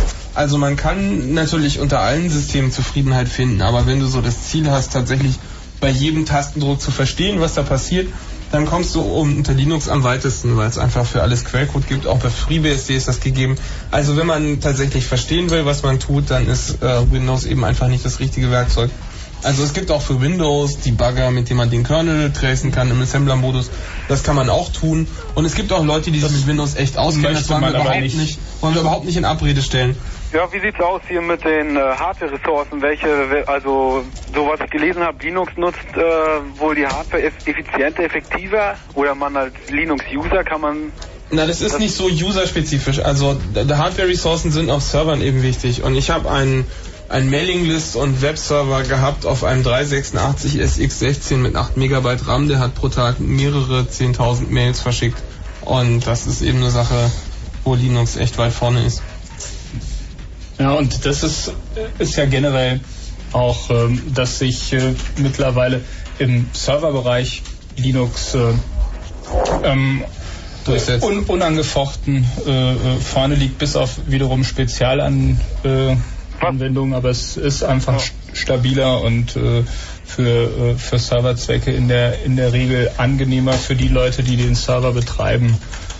Ähm, was sagt ihr denn? Lohnt sich denn Aufwand für mich hier äh, als äh, jemand, der einen einzelnen PC zu Hause zu stehen hat, noch ab und zu mal ins Internet geht, sich hier so Linux, sich eingehend mit Linux zu beschäftigen? Mal davon ab, dass es jetzt äh, meine persönliche Neugier befriedigen könnte, wie sich einige Probleme jetzt hier mit meinem System haben. Ja, wenn du Neugier hast, also ja. wenn du neugierig bist, auf alle Dann Fälle. auf alle Fälle Linux. Na, ich sehe das hier nämlich auch schon. Das ist also man kommt an, an, an keine Stelle an irgendeinem Ende an. Das wird immer irgendwie, und in der Dokumentation steht das auch, dann suchst du mal da in irgendeiner Datei. Die ich frage dich, frag dich mal anders. Hast du eine Freundin? Ich? Im Moment, im Moment ja, nicht. Du bist fies. Dann, dann, dann beschäftige dich mit Linux. bist du gemein, Schießling Johnny. Das stimmt okay. aber, oder? Also du wirst viele, viele schlaflose Nächte vor dir haben. Ja, ja. okay. Äh, ja, ich sag, ich sag okay, dann nehmen wir den nächsten ran. Danke. Juti, tschüss. tschüss. Ähm, das war nicht gemein, das war wahr, das stimmt. Man kann auch mit Freunden Linux haben. Also, das sage ich jetzt einfach mal weil aus Erfahrung. Die Frage ist, es muss umgekehrt lauten. Ja, natürlich.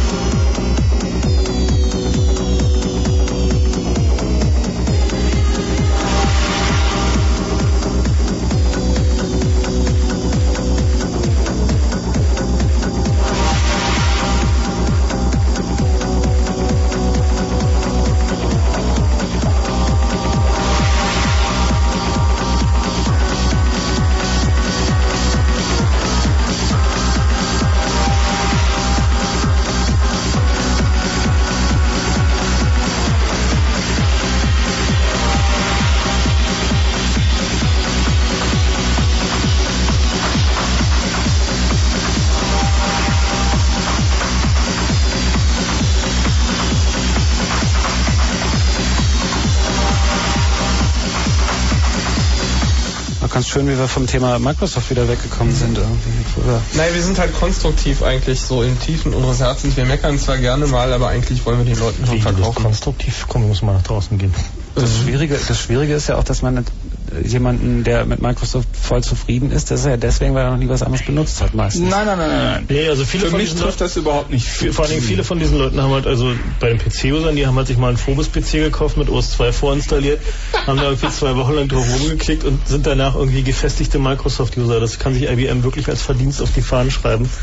Weil irgendwie das war einer der größten Debakel, die sie sich jemals geleistet haben. Ich meine, es gibt natürlich immer noch so Konvertiten wie Pavel irgendwie, die dann halt vom wahren Glauben abgefallen sind. Was machst du Weil sie hauptsächlich, Pavel? Nicht rechtzeitig einen schnellen Mac kaufen konnten. Naja, ähm, programmieren und äh, Dokumente schreiben, Excel klicken, alles, was man eigentlich mit dem Rechner macht. Ich meine, ich habe auch Linux äh, natürlich drauf. Ich meine, ich bin, wie gesagt, 15 Jahre eigentlich drumrum äh, gekommen, irgendwie sowohl Intel-Hardware als auch Microsoft-Software zu benutzen. Aber ich muss sagen, äh, mittlerweile so die meisten Vorurteile, die sich, äh, die ich hatte, haben sich einfach als äh, mittlerweile als gegenstandslos äh, herausgestellt. Ich bin eigentlich relativ äh, zufrieden und überrascht. Vielleicht liegt es auch daran, äh, dass ich immer nur so viele Gräuelgeschichten darüber gehört habe. Ich meine, ein paar Gräuelgeschichten sind wahr, gebe ich zu, aber äh, mittlerweile alle. ähm, nee, äh, kann ich kann ich so nicht bestätigen. Die Systeme sind wirklich äh, performant,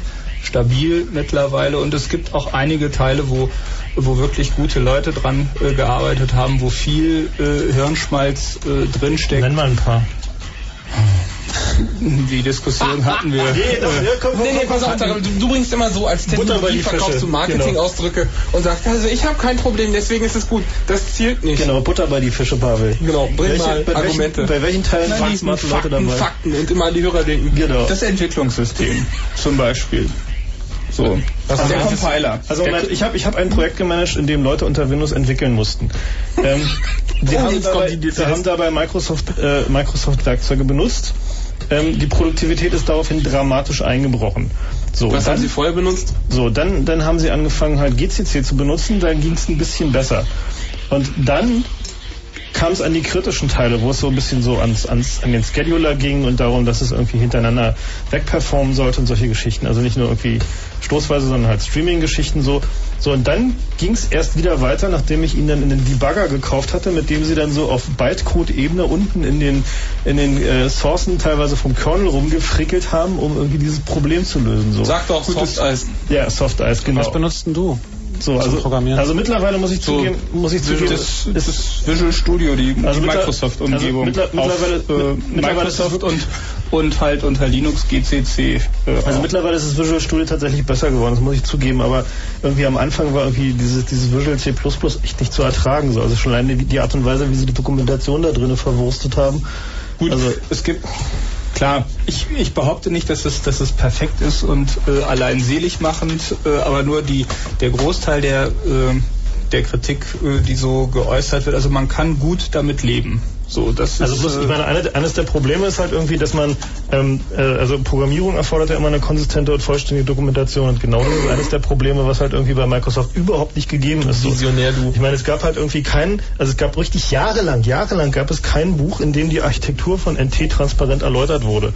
So, das ist jetzt vor anderthalb Jahren gab es dann zum ersten Mal ein Buch, in dem irgendwie drin stand, wie NT tatsächlich irgendwie, in, also architektonisch aufgebaut ist und wie die ganzen Module ineinander greifen. Na, man kann Gut, das- tatsächlich das- auch die Sourcen kaufen. Also das weiß nicht jeder, aber man kann die Sourcen kaufen. Das kostet zwar richtig Geld bei NT, aber NT ist eigentlich auch so ein bisschen so, auch na, so sechsstellig, soweit ich weiß. Ah, ja.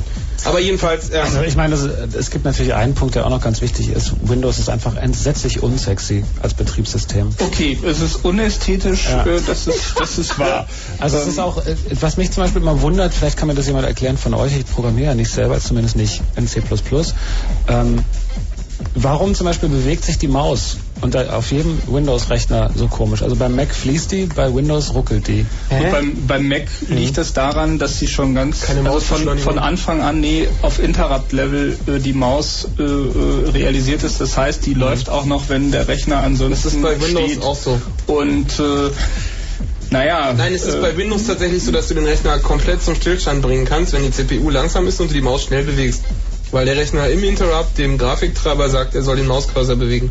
Wobei du beim, bei Windows mehr Indirektion noch dazwischen hast. Da hast du den, den seriellen äh, Na klar. Treiber, also da sind mehr Schichten, einfach mehr Betriebssystemschichten dazwischen. Aber ich finde, es ist auch besser geworden. Also ich fand vor, vor zwei Jahren fand ich äh, die, die Mäuse noch absolut unbedienbar, Mhm. aber ich finde mittlerweile so mit Windows 98 komme ich äh, so auch als Ex-Mac-User mit der Maus ganz gut klar. Was, was ein bisschen schade ist, wir sind jetzt irgendwie, wir haben noch eine halbe Stunde Sendung, was ein bisschen schade ist, dass wir das eigentliche Problem Microsoft bisher überhaupt nicht angesprochen haben. Und das ist Praktiken, halt die Business-Praktiken. die Business-Praktiken und vor allen Dingen die Gefahr der äh, Machtstellung, die Microsoft inzwischen hat, und zwar nicht nur im Computermarkt, sondern dadurch natürlich auch in anderen Märkten. Da haben wir uns leider wieder mal ein bisschen verrannt, denn da sicher die eigentliche Problematik, dass Windows inzwischen in Märkten drin ist, wo man sich fragen muss, ob da so ein, so ein Quasi-Monopol wirklich gesund ist und wozu das führt. Da haben wir ein bisschen, sind wir ein bisschen wenig drauf gekommen. Vielleicht sollte man dazu nach dem Also ich Kurzinfo noch ein paar Sätze sagen. Genau, und die am meisten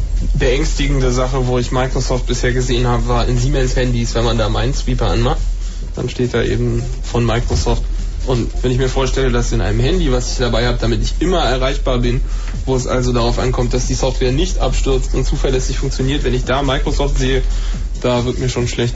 Gibt es eigentlich äh, in Flugzeugen irgendwo Microsoft-Produkte? Ja. Siehst du, deswegen fliege ich so ungern.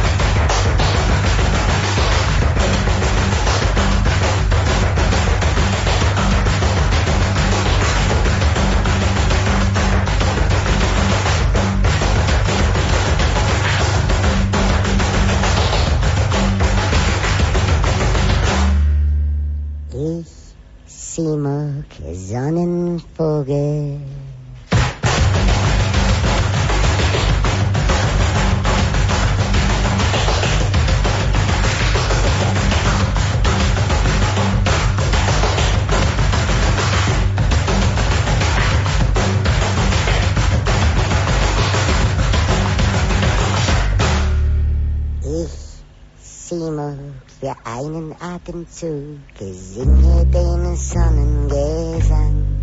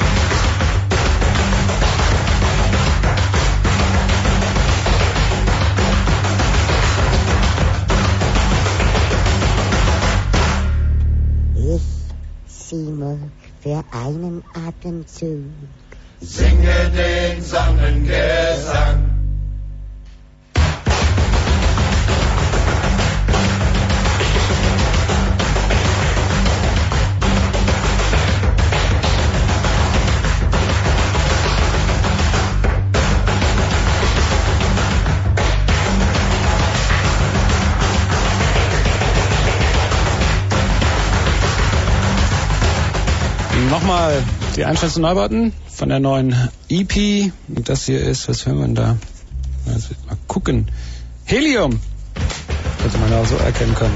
Nee, wa? Wenn Fritz in Angermünde, dann 100,1. 0 Uhr 32. Kurzinfo. Reise. Die Bundesregierung will Israel und die Palästinenser bei ihrem Friedensprozess unterstützen. Das sagte Außenminister Fischer bei getrennten Treffen mit der israelischen Regierung und Palästinenserpräsident Arafat zu. Unterstützung. Die notleidende Bevölkerung im Kosovo erhält rund 3,7 Milliarden Mark internationale Finanzhilfe für den Wiederaufbau. Darauf verständigten sich Vertreter von über 100 Staaten und Organisationen auf der ersten sogenannten Geberkonferenz in Brüssel. Boat People. Die italienische Küstenwache hat heute ein Schiff mit fast 890 Roma-Flüchtlingen aus dem Kosovo aufgebracht. Es wurde rund 60 Seemeilen vor der Küste entdeckt und in den süditalienischen Hafen Brindisi geschleppt. Finale. Der voraussichtlich letzte Außenbordeinsatz an der russischen Raumstation Mir ist erfolgreich verlaufen. Während des fünfstündigen Ausstiegs aus der Station montierten zwei Kosmonauten eine Antenne und zwei Messgeräte. Am 28. August sollen die russischen Raumfahrer und ihr französischer Kollege auf die Erde zurückkehren. Sport. Fußball. Der Hamburger SV erreicht im Halbfinal-Hinspiel um den UI-Cup beim türkischen Meister Trabzonspor ein 2 zu 2. 1 zu 1 trennte sich der MSV Duisburg vom französischen Teilnehmer SC Montpellier. Wetter. Nachts klar 13 bis 9 Grad, tagsüber wieder sommerlich bis 28 Grad. Verkehr. A111 Oranienburg Richtung Charlottenburg zwischen Schulzendorfer Straße und Seidelstraße ist an einer Baustelle der rechte Fahrstreifen gesperrt und A10 Kreuz Schöneberg in Richtung Potsdam zwischen Rangsdorf und Teltow Sperrung der Fahrbahn nach einem Unfall. Nicole Markwald mit dem Fritz Kurzinfo. Fritz präsentiert das durchgeknallteste Konzert der Freiluftsaison. Helge Schneider and the Firefuckers. People try to put us down. Helge Schneider and the Firefuckers. Just because we get around. Open Air und live in Berlin. I know your town. You shut my lane cause the song is wrong in the other man. Samstag, 4. September in der Waldbühne. 4. September, nicht vergessen. Waldbühne. Ich. Präsentiert von Das ist ja eine völlig andere Generation. Fritz. Ich selber komme auch.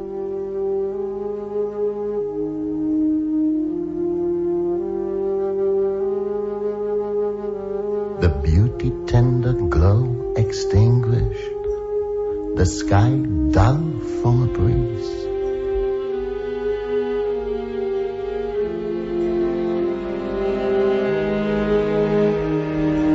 Ghostly the dawn without its ray, uncanny, as strange to our nature, the light like lead.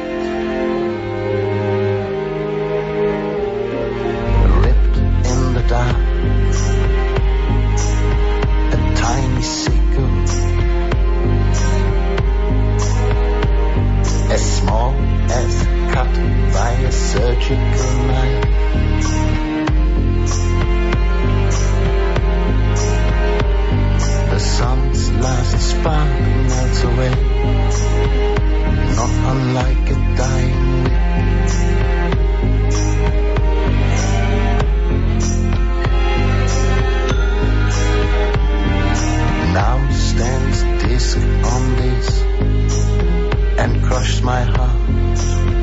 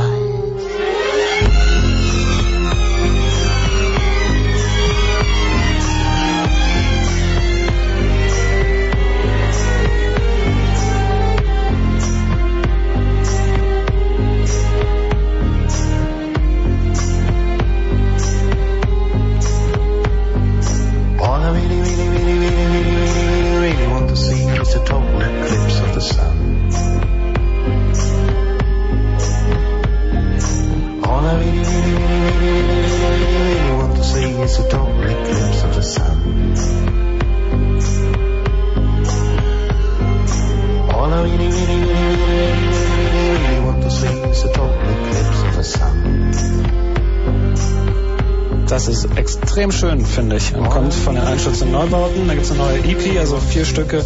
Nennt sich Total Eclipse of the Sun und so heißt auch dieses Stück. Das war die New Vocal Version. Und ihr hört immer noch Chaos Radio, Computer Blue Moon bei Fritz, jeden letzten Mittwoch im Monat, wenn es dann nicht ausfällt. Es hat, heute ist die 41. Sendung, ne? Genau.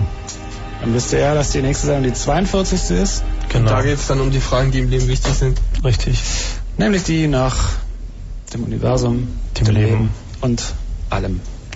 Und wir telefonieren noch. Wer ist denn da dran? Hallo. Hallo, Jo, wer bist denn du? Alex. Alex, hallo. So, ich habe mal ein paar Fragen, ja? Mhm.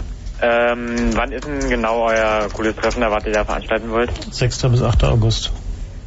Was ist neu für ein Tag? Äh, Ja, schwierig zu Aber kannst du nicht beantworten. Zeitansage anrufen? Also genau, ruf einfach die Zeitansage an, dann Nächste Woche. Ansonsten alle Infos unter www.ccc.de slash camp. Ja, ja, Falls du kein Internet hast, 6. bis 8. August. Ähm, in Atlantsberg. ja. Äh, wie, wo ist denn das da in Berlin? oh, ist so östlich Marzahn. So Richtung hinter Marzahn.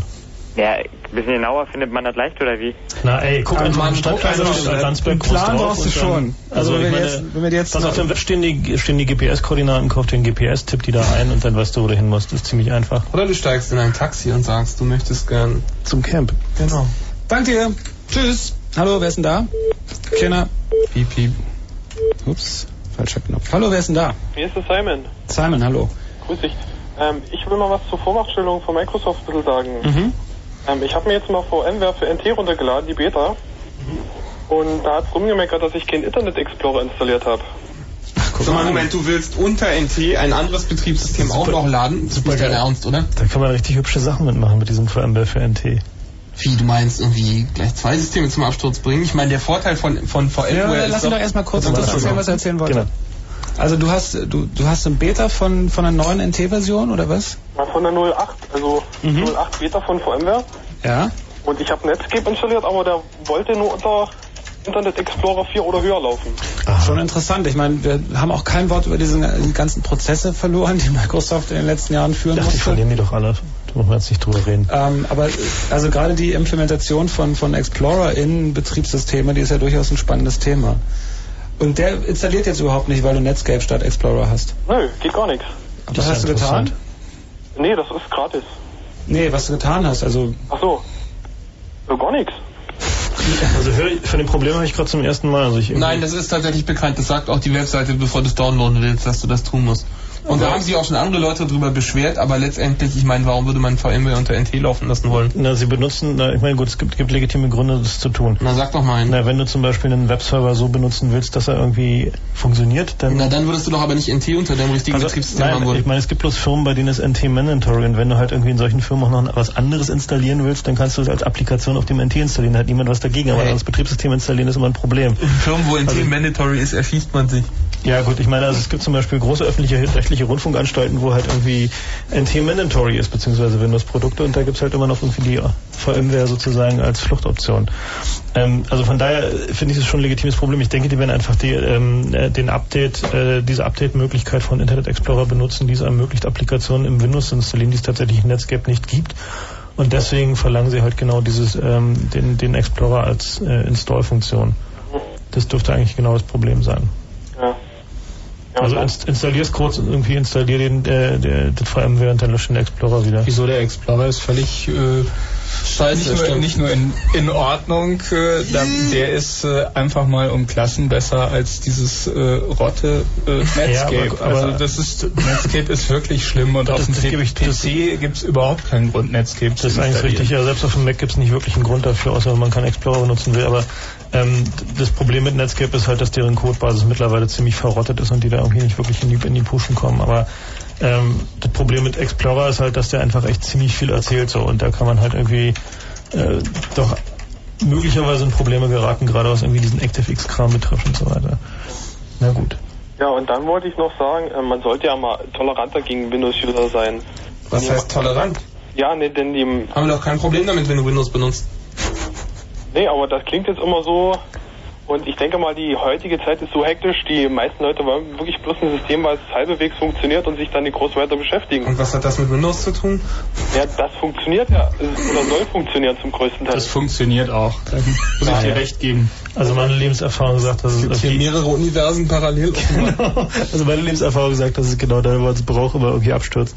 Ja. Aber ähm, ich meine, wenn du eine andere Erfahrung hast, also meine Erfahrung ist, dass Betriebssysteme und die Funktionsfähigkeit von Computern im Allgemeinen immer sehr viel mit den Menschen zu tun haben, die sie benutzen. Also Felix ist zum Beispiel so jemand, der irgendwie auf alle Nicht-Unix-Betriebssysteme eine extrem negative Computronenausstrahlung hat und irgendwie das funktioniert immer alles. Ich stelle mich daneben und es hört sofort auf zu funktionieren. Genau. So und bei mir ist halt die Erfahrung so, dass ich mir mit Macs extrem gut klarkomme und halt irgendwie meistens mit Windows, Windows Probleme habe. Es gibt Leute, die stellen sich von Windows-Rechner, so wie Pavel, und da funktioniert alles prima. Also von daher benutzt das System, was irgendwie bei dir am besten funktioniert und alles ist prima. Also ich neige mal dazu, da irgendwie weniger, äh, äh sagen wir mal, ideologisch zu sein, weil ähm, letzten Endes irgendwie kommt es nur darauf an, dass mich nicht die, die Leute mit ihren Betriebssystemsproblemen nerven, weil.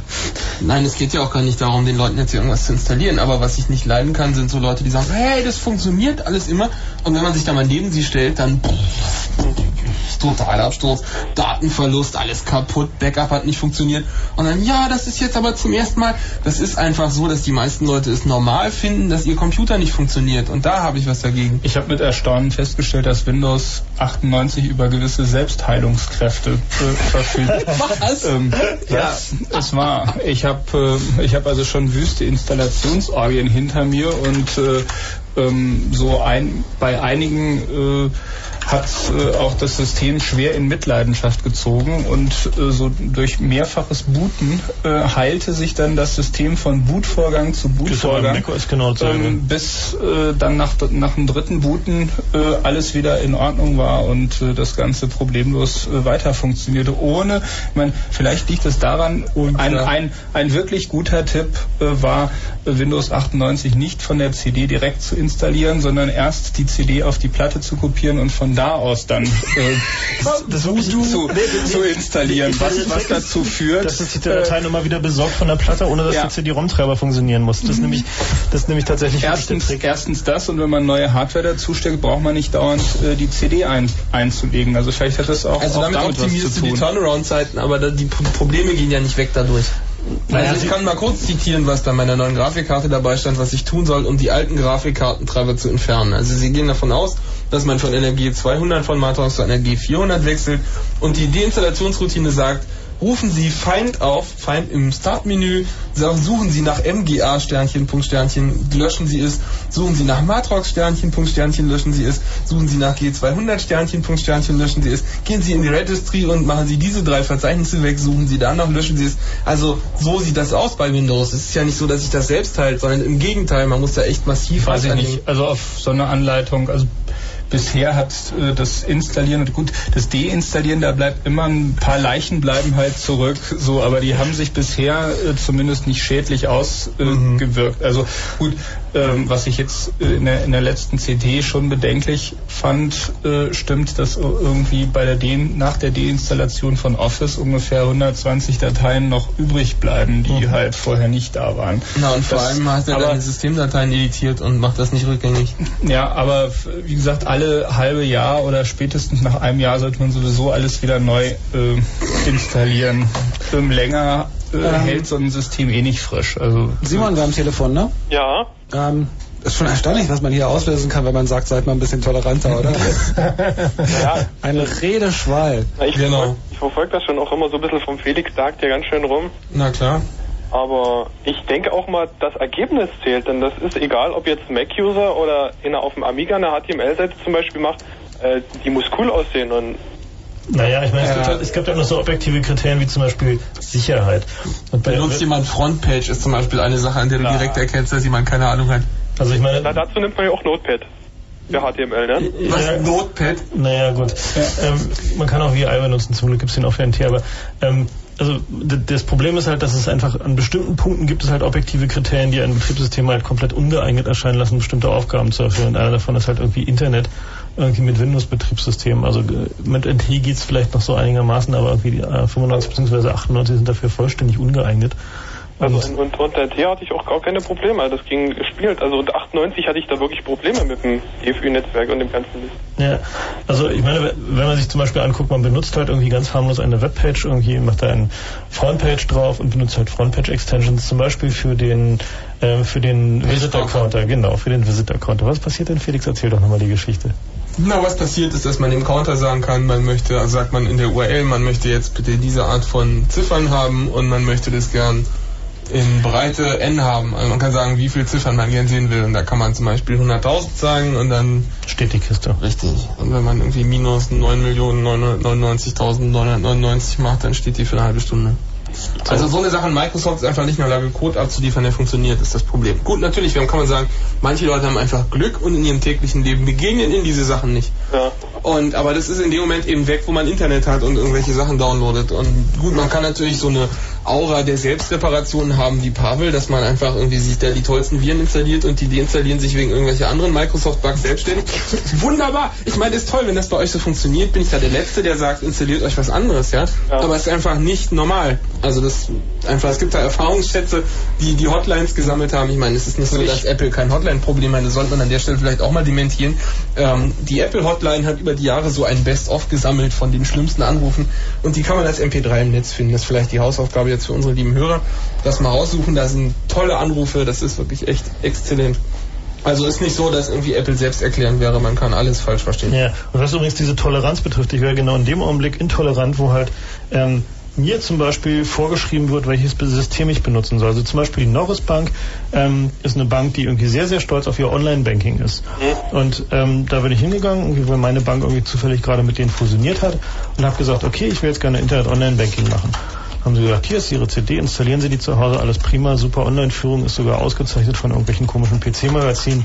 Da bin ich nach Hause gegangen, habe die in meinen Computer gelegt, habe festgestellt, das ist eine Windows-Only-CD. Ich bin der Hotline angerufen, habe gesagt, also Jungs, ich wollte dieses System, diese CD gerade installieren, bloß das funktioniert nicht. Dann habe ich sie halt ein bisschen veralbert und habe sie halt nicht gesagt, dass ich sie auf dem Mac versucht habe zu installieren. Und das führte zu einem extrem, wirklich extrem bizarren Gespräch, äh, das damit endete, dass er nach ungefähr 15 Minuten fragte, sagen Sie, haben Sie zufällig einen kleinen Apfel da vorne auf Ihrem Computer so.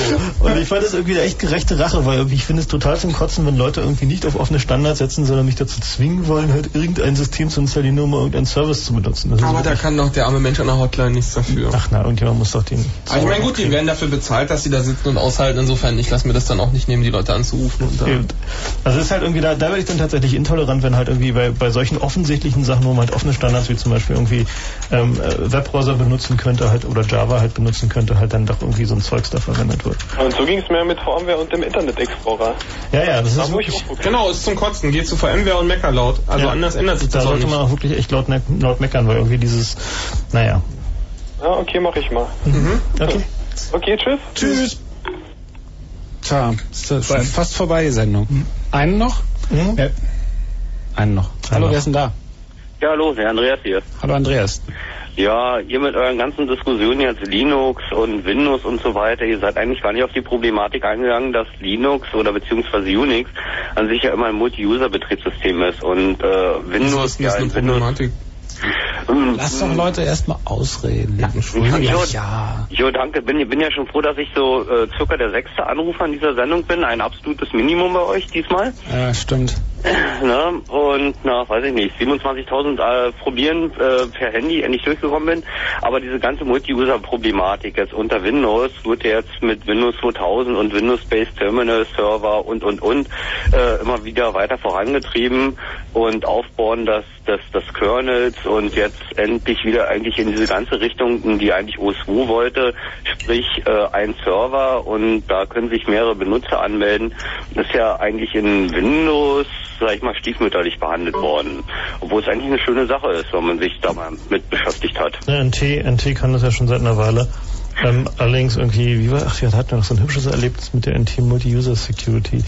Ja, das war damals Win äh, Citrix Winframe. Also wir setzen die, die Sachen in der Firma ein und ich betreue da auch ein paar Mhm. Projekte damit, mit dieser äh, Multi-User-Funktionalität und ähm, da muss man eigentlich sagen, gut, äh, du nimmst irgendein Windows-Programm und äh, sagst, oh, äh, oder andersrum gesagt, ein User sagt, du, ich brauche das jetzt hier einfach mal und du gehst einfach hin, äh, installierst das mal kurz auf den Server und fertig, ne? Das ist natürlich eine super Sache. Gibt unter Unix schon lange, weiß ich, aber Nee, also, äh, also mein Problem halt mit diesen mit, mit Windows Multi-User Pro- äh, ist halt, dass irgendwie sie über das Security-Konzept nicht im Mindesten nachgedacht haben. Sie haben da zwar irgendwie Oh, ich glaube nicht, dass die nicht nachgedacht Naja, haben. also zumindest irgendwie haben sie Mechanismen implementiert, Sie die halt versucht. die nicht wirklich irgendwie dem, dem Standard irgendwie, was irgendwie man an Sicherheit erwarten möchte.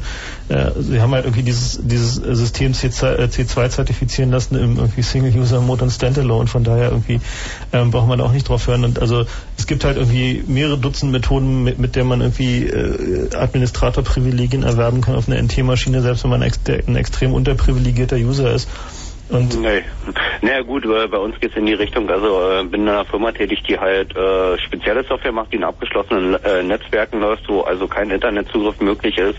Und da ist natürlich diese Funktionalität zum Multi-User äh, Multi-User Windows NT, also Citrix WinFrame und äh, Windows-Based Terminal Server Windows 2000 natürlich äh, sehr interessant. Und äh, wenn man sich allerdings wieder mal Windows 2000 anguckt und dann mal so diese üblichen äh, Patches, die man da so hat, so äh, Zugriff auf einen Samba-Server oder Zugriff auf Unix mal ausprobiert, dann guckt man auch und sagt, äh, Moment mal, wieso funktioniert die Sache nicht? Also da probiert ja Microsoft ja auch wieder mal, ähm, sagen wir mal, irgendwo eine eigene Sache zu äh, installieren, was ich natürlich auch nicht toll finde. Vor allen Dingen, sie unterstützen auch nicht, also ich bin Microsoft-User, muss ich dazu sagen, und ich entwickle für, für Microsoft, aber muss auch wieder sagen, da probiert Microsoft wieder eigene Standards durchzudrücken, was ich an Windows an sich nicht so toll finde. Ansonsten sage ich mal, wenn ich eine reine Unix-Umgebung nehme, auch mal ältere Unix-Umgebungen wie zum Beispiel Ultrix oder äh, ja, Black Unix, äh, wo natürlich so eine grafische Unterstützung oder äh, die Debugging-Möglichkeiten wie unter Visual C++ äh, nicht vorhanden sind, Natürlich dann, sind die fas da. dann fas fasziniert mich natürlich jetzt schon, sage ich mal, irgendwo Windows. Und man kann Windows, sage ich mal, auch in bestimmten äh, Punkten kontrollieren. Also man weiß, okay, der Fehler, der führt daher und über die Also wir, wir haben mal, wir haben mal den Test mal gemacht. Wir sind mal, also Felix und ich waren mal bei einem Seminar von einem größeren deutschen Computerhersteller und die haben uns halt gebeten, da mal ein bisschen was zu zeigen und wir kamen halt dahin und waren nicht darauf vorbereitet, dass wir jetzt irgendwie NT-Hacking machen sollen.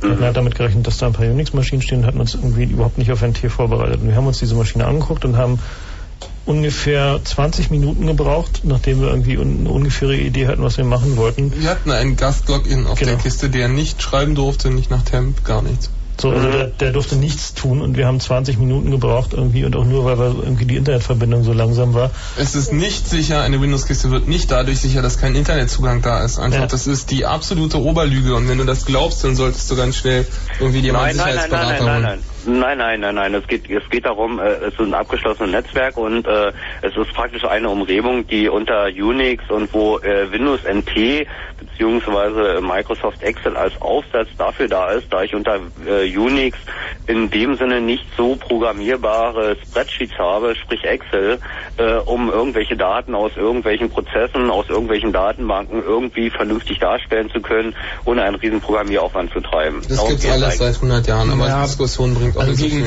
gut, gegen, äh, gegen das, was äh, so die ganze Backoffice-Suite äh, so und was, was alles zusammenpasst, äh, einfach da, da sucht man un, unter Unix lange, bis man äh, Natürlich, diese, aber die Aussage. Cross-Application-Flexibilität äh, Ja, bloß, bloß, also ich meine, gerade gerade wenn wir, wir waren ja bei diesem Multi-User-Problem stehen geblieben, das war ja sozusagen der Ausgangspunkt. Und ähm, gerade was irgendwie die, die Multi-User, also Multi-User ist ja immer ein Sicherheitsproblem. Das ist ja sozusagen der, der Kern, wie so Unix halt irgendwie so lange daran rumelaboriert hat, bis Multi-User halt irgendwie da sozusagen benutzbar war, war halt, dass sie irgendwie Security in den Griff bekommen mussten in einer Multi-User-Umgebung. Und ähm, die, die Mechanismen, die sie bei NT implementiert haben, ähneln ja den Unix-Mechanismen weitgehend, also was jetzt irgendwie Ja, klar, Rechtesysteme und so weiter betrifft. das- Aber Das muss man, muss man aber auch dazu sagen, dass es ja nicht, nicht von, von Microsoft kam, sondern dass sie die Erweiterung ja wieder aufgekauft haben, ne? Ja, bloß ich meine, wenn ich dann zum Beispiel der NT Security FAQ lese, dass man bitte irgendwie möglichst die POSIX-Kompatibilität disablen soll, damit dieses System einigermaßen sicher ist, dann weiß ich, dass es stinkt wie ein Haufen Scheiße, also wirklich.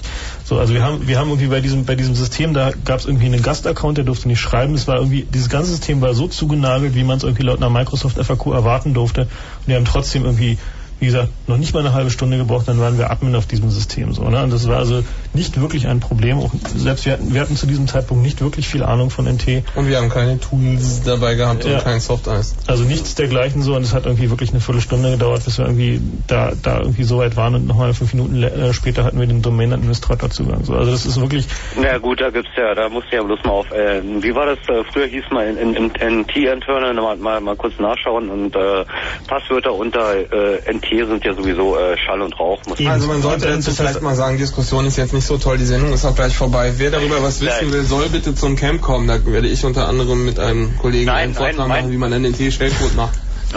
Nee, meine Anmerkung war bloß einfach so, äh, wenn man jetzt mal in, in einem großen Unternehmen guckt, äh, es, wie er schon sagt, das NT oder beziehungsweise Office-Anwendungen sind halt irgendwo so ein sogenannter Pseudo-Standard geworden, äh, wo jeder irgendwo mitschwimmen muss, äh, gerade so die Ansprache auf die DIN-Sachen. Also man muss den Leuten irgendwo, äh, äh, sage ich mal, Microsoft-konforme Schnittstelle irgendwie zu irgendwelchen Daten bieten und äh, man ärgert sich halt immer wieder über die NT-Probleme äh, mit rum. Ein richtig äh, gutes System, äh, gerade so in Echtzeitdatenverarbeitung, Leitsysteme etc. ist nach wie vor Unix, äh, wobei ich auch eine Stange für NT bre äh, brechen muss. Solange man keine eigenen Microsoft-Produkte einsetzt, sondern eigene Software einsetzt, ist der, ist, ist der, ist der NT-Kernel sehr stabil. Lassen wir das, glaube ich, Da lassen wir das jetzt aber bitte noch kurz E-Mail-Adressen austauschen, dann könnt ihr das noch vertiefen. Gut, ich möchte, möchte nochmal darauf hinweisen, dass wir dieses Thema ähm, zum Beispiel Authentication-Mechanismen in äh, Novel, NT und äh, Linux ist ein, ein Vortrag, der auf dem Camp stattfinden wird, wo halt irgendwie dieses Thema nochmal ausführliche Beachtung finden wird. Es wird auch einen, einen Vortrag geben, den Felix schon erwähnte, zur äh, Konstruktion von ähm, Insertion Codes für äh, den Exploit von Problemen auf NT. Es wird äh, einen Vortrag geben, der sich äh, nochmal relativ spezifisch mit der Sicherheitsarchitektur von NT beschäftigt. Also für alle Leute, die da Interesse haben, sei, denen sei das Camp auch nochmal warm ans Herz gelegt. 6. bis 8. August in Landsberg bei Berlin. Zu einem Dumpingpreis von 150 Mark für drei Tage. Es gibt keine Tageskarten. Na, es gibt, vielleicht solltest du noch, noch den Business-Tarif so, von naja. 1500 Mark äh, Genau. äh, erwähnen für, äh, für die Leute, die keine Löcher graben oder auf Bäume klettern äh, äh, wollen. Genau, es gibt noch, es gibt noch für die Leute, die halt zu viel Geld übrig haben und gerne äh, dem Camp ein bisschen mehr Gutes tun wollen, denen irgendwie, ich tue gar nichts und bin kein freiwilliger Tarif für 1500 Mark, was dann etwa den realen Kosten entsprechen dürfte. Ähm, den kann man auch noch buchen, kein Problem.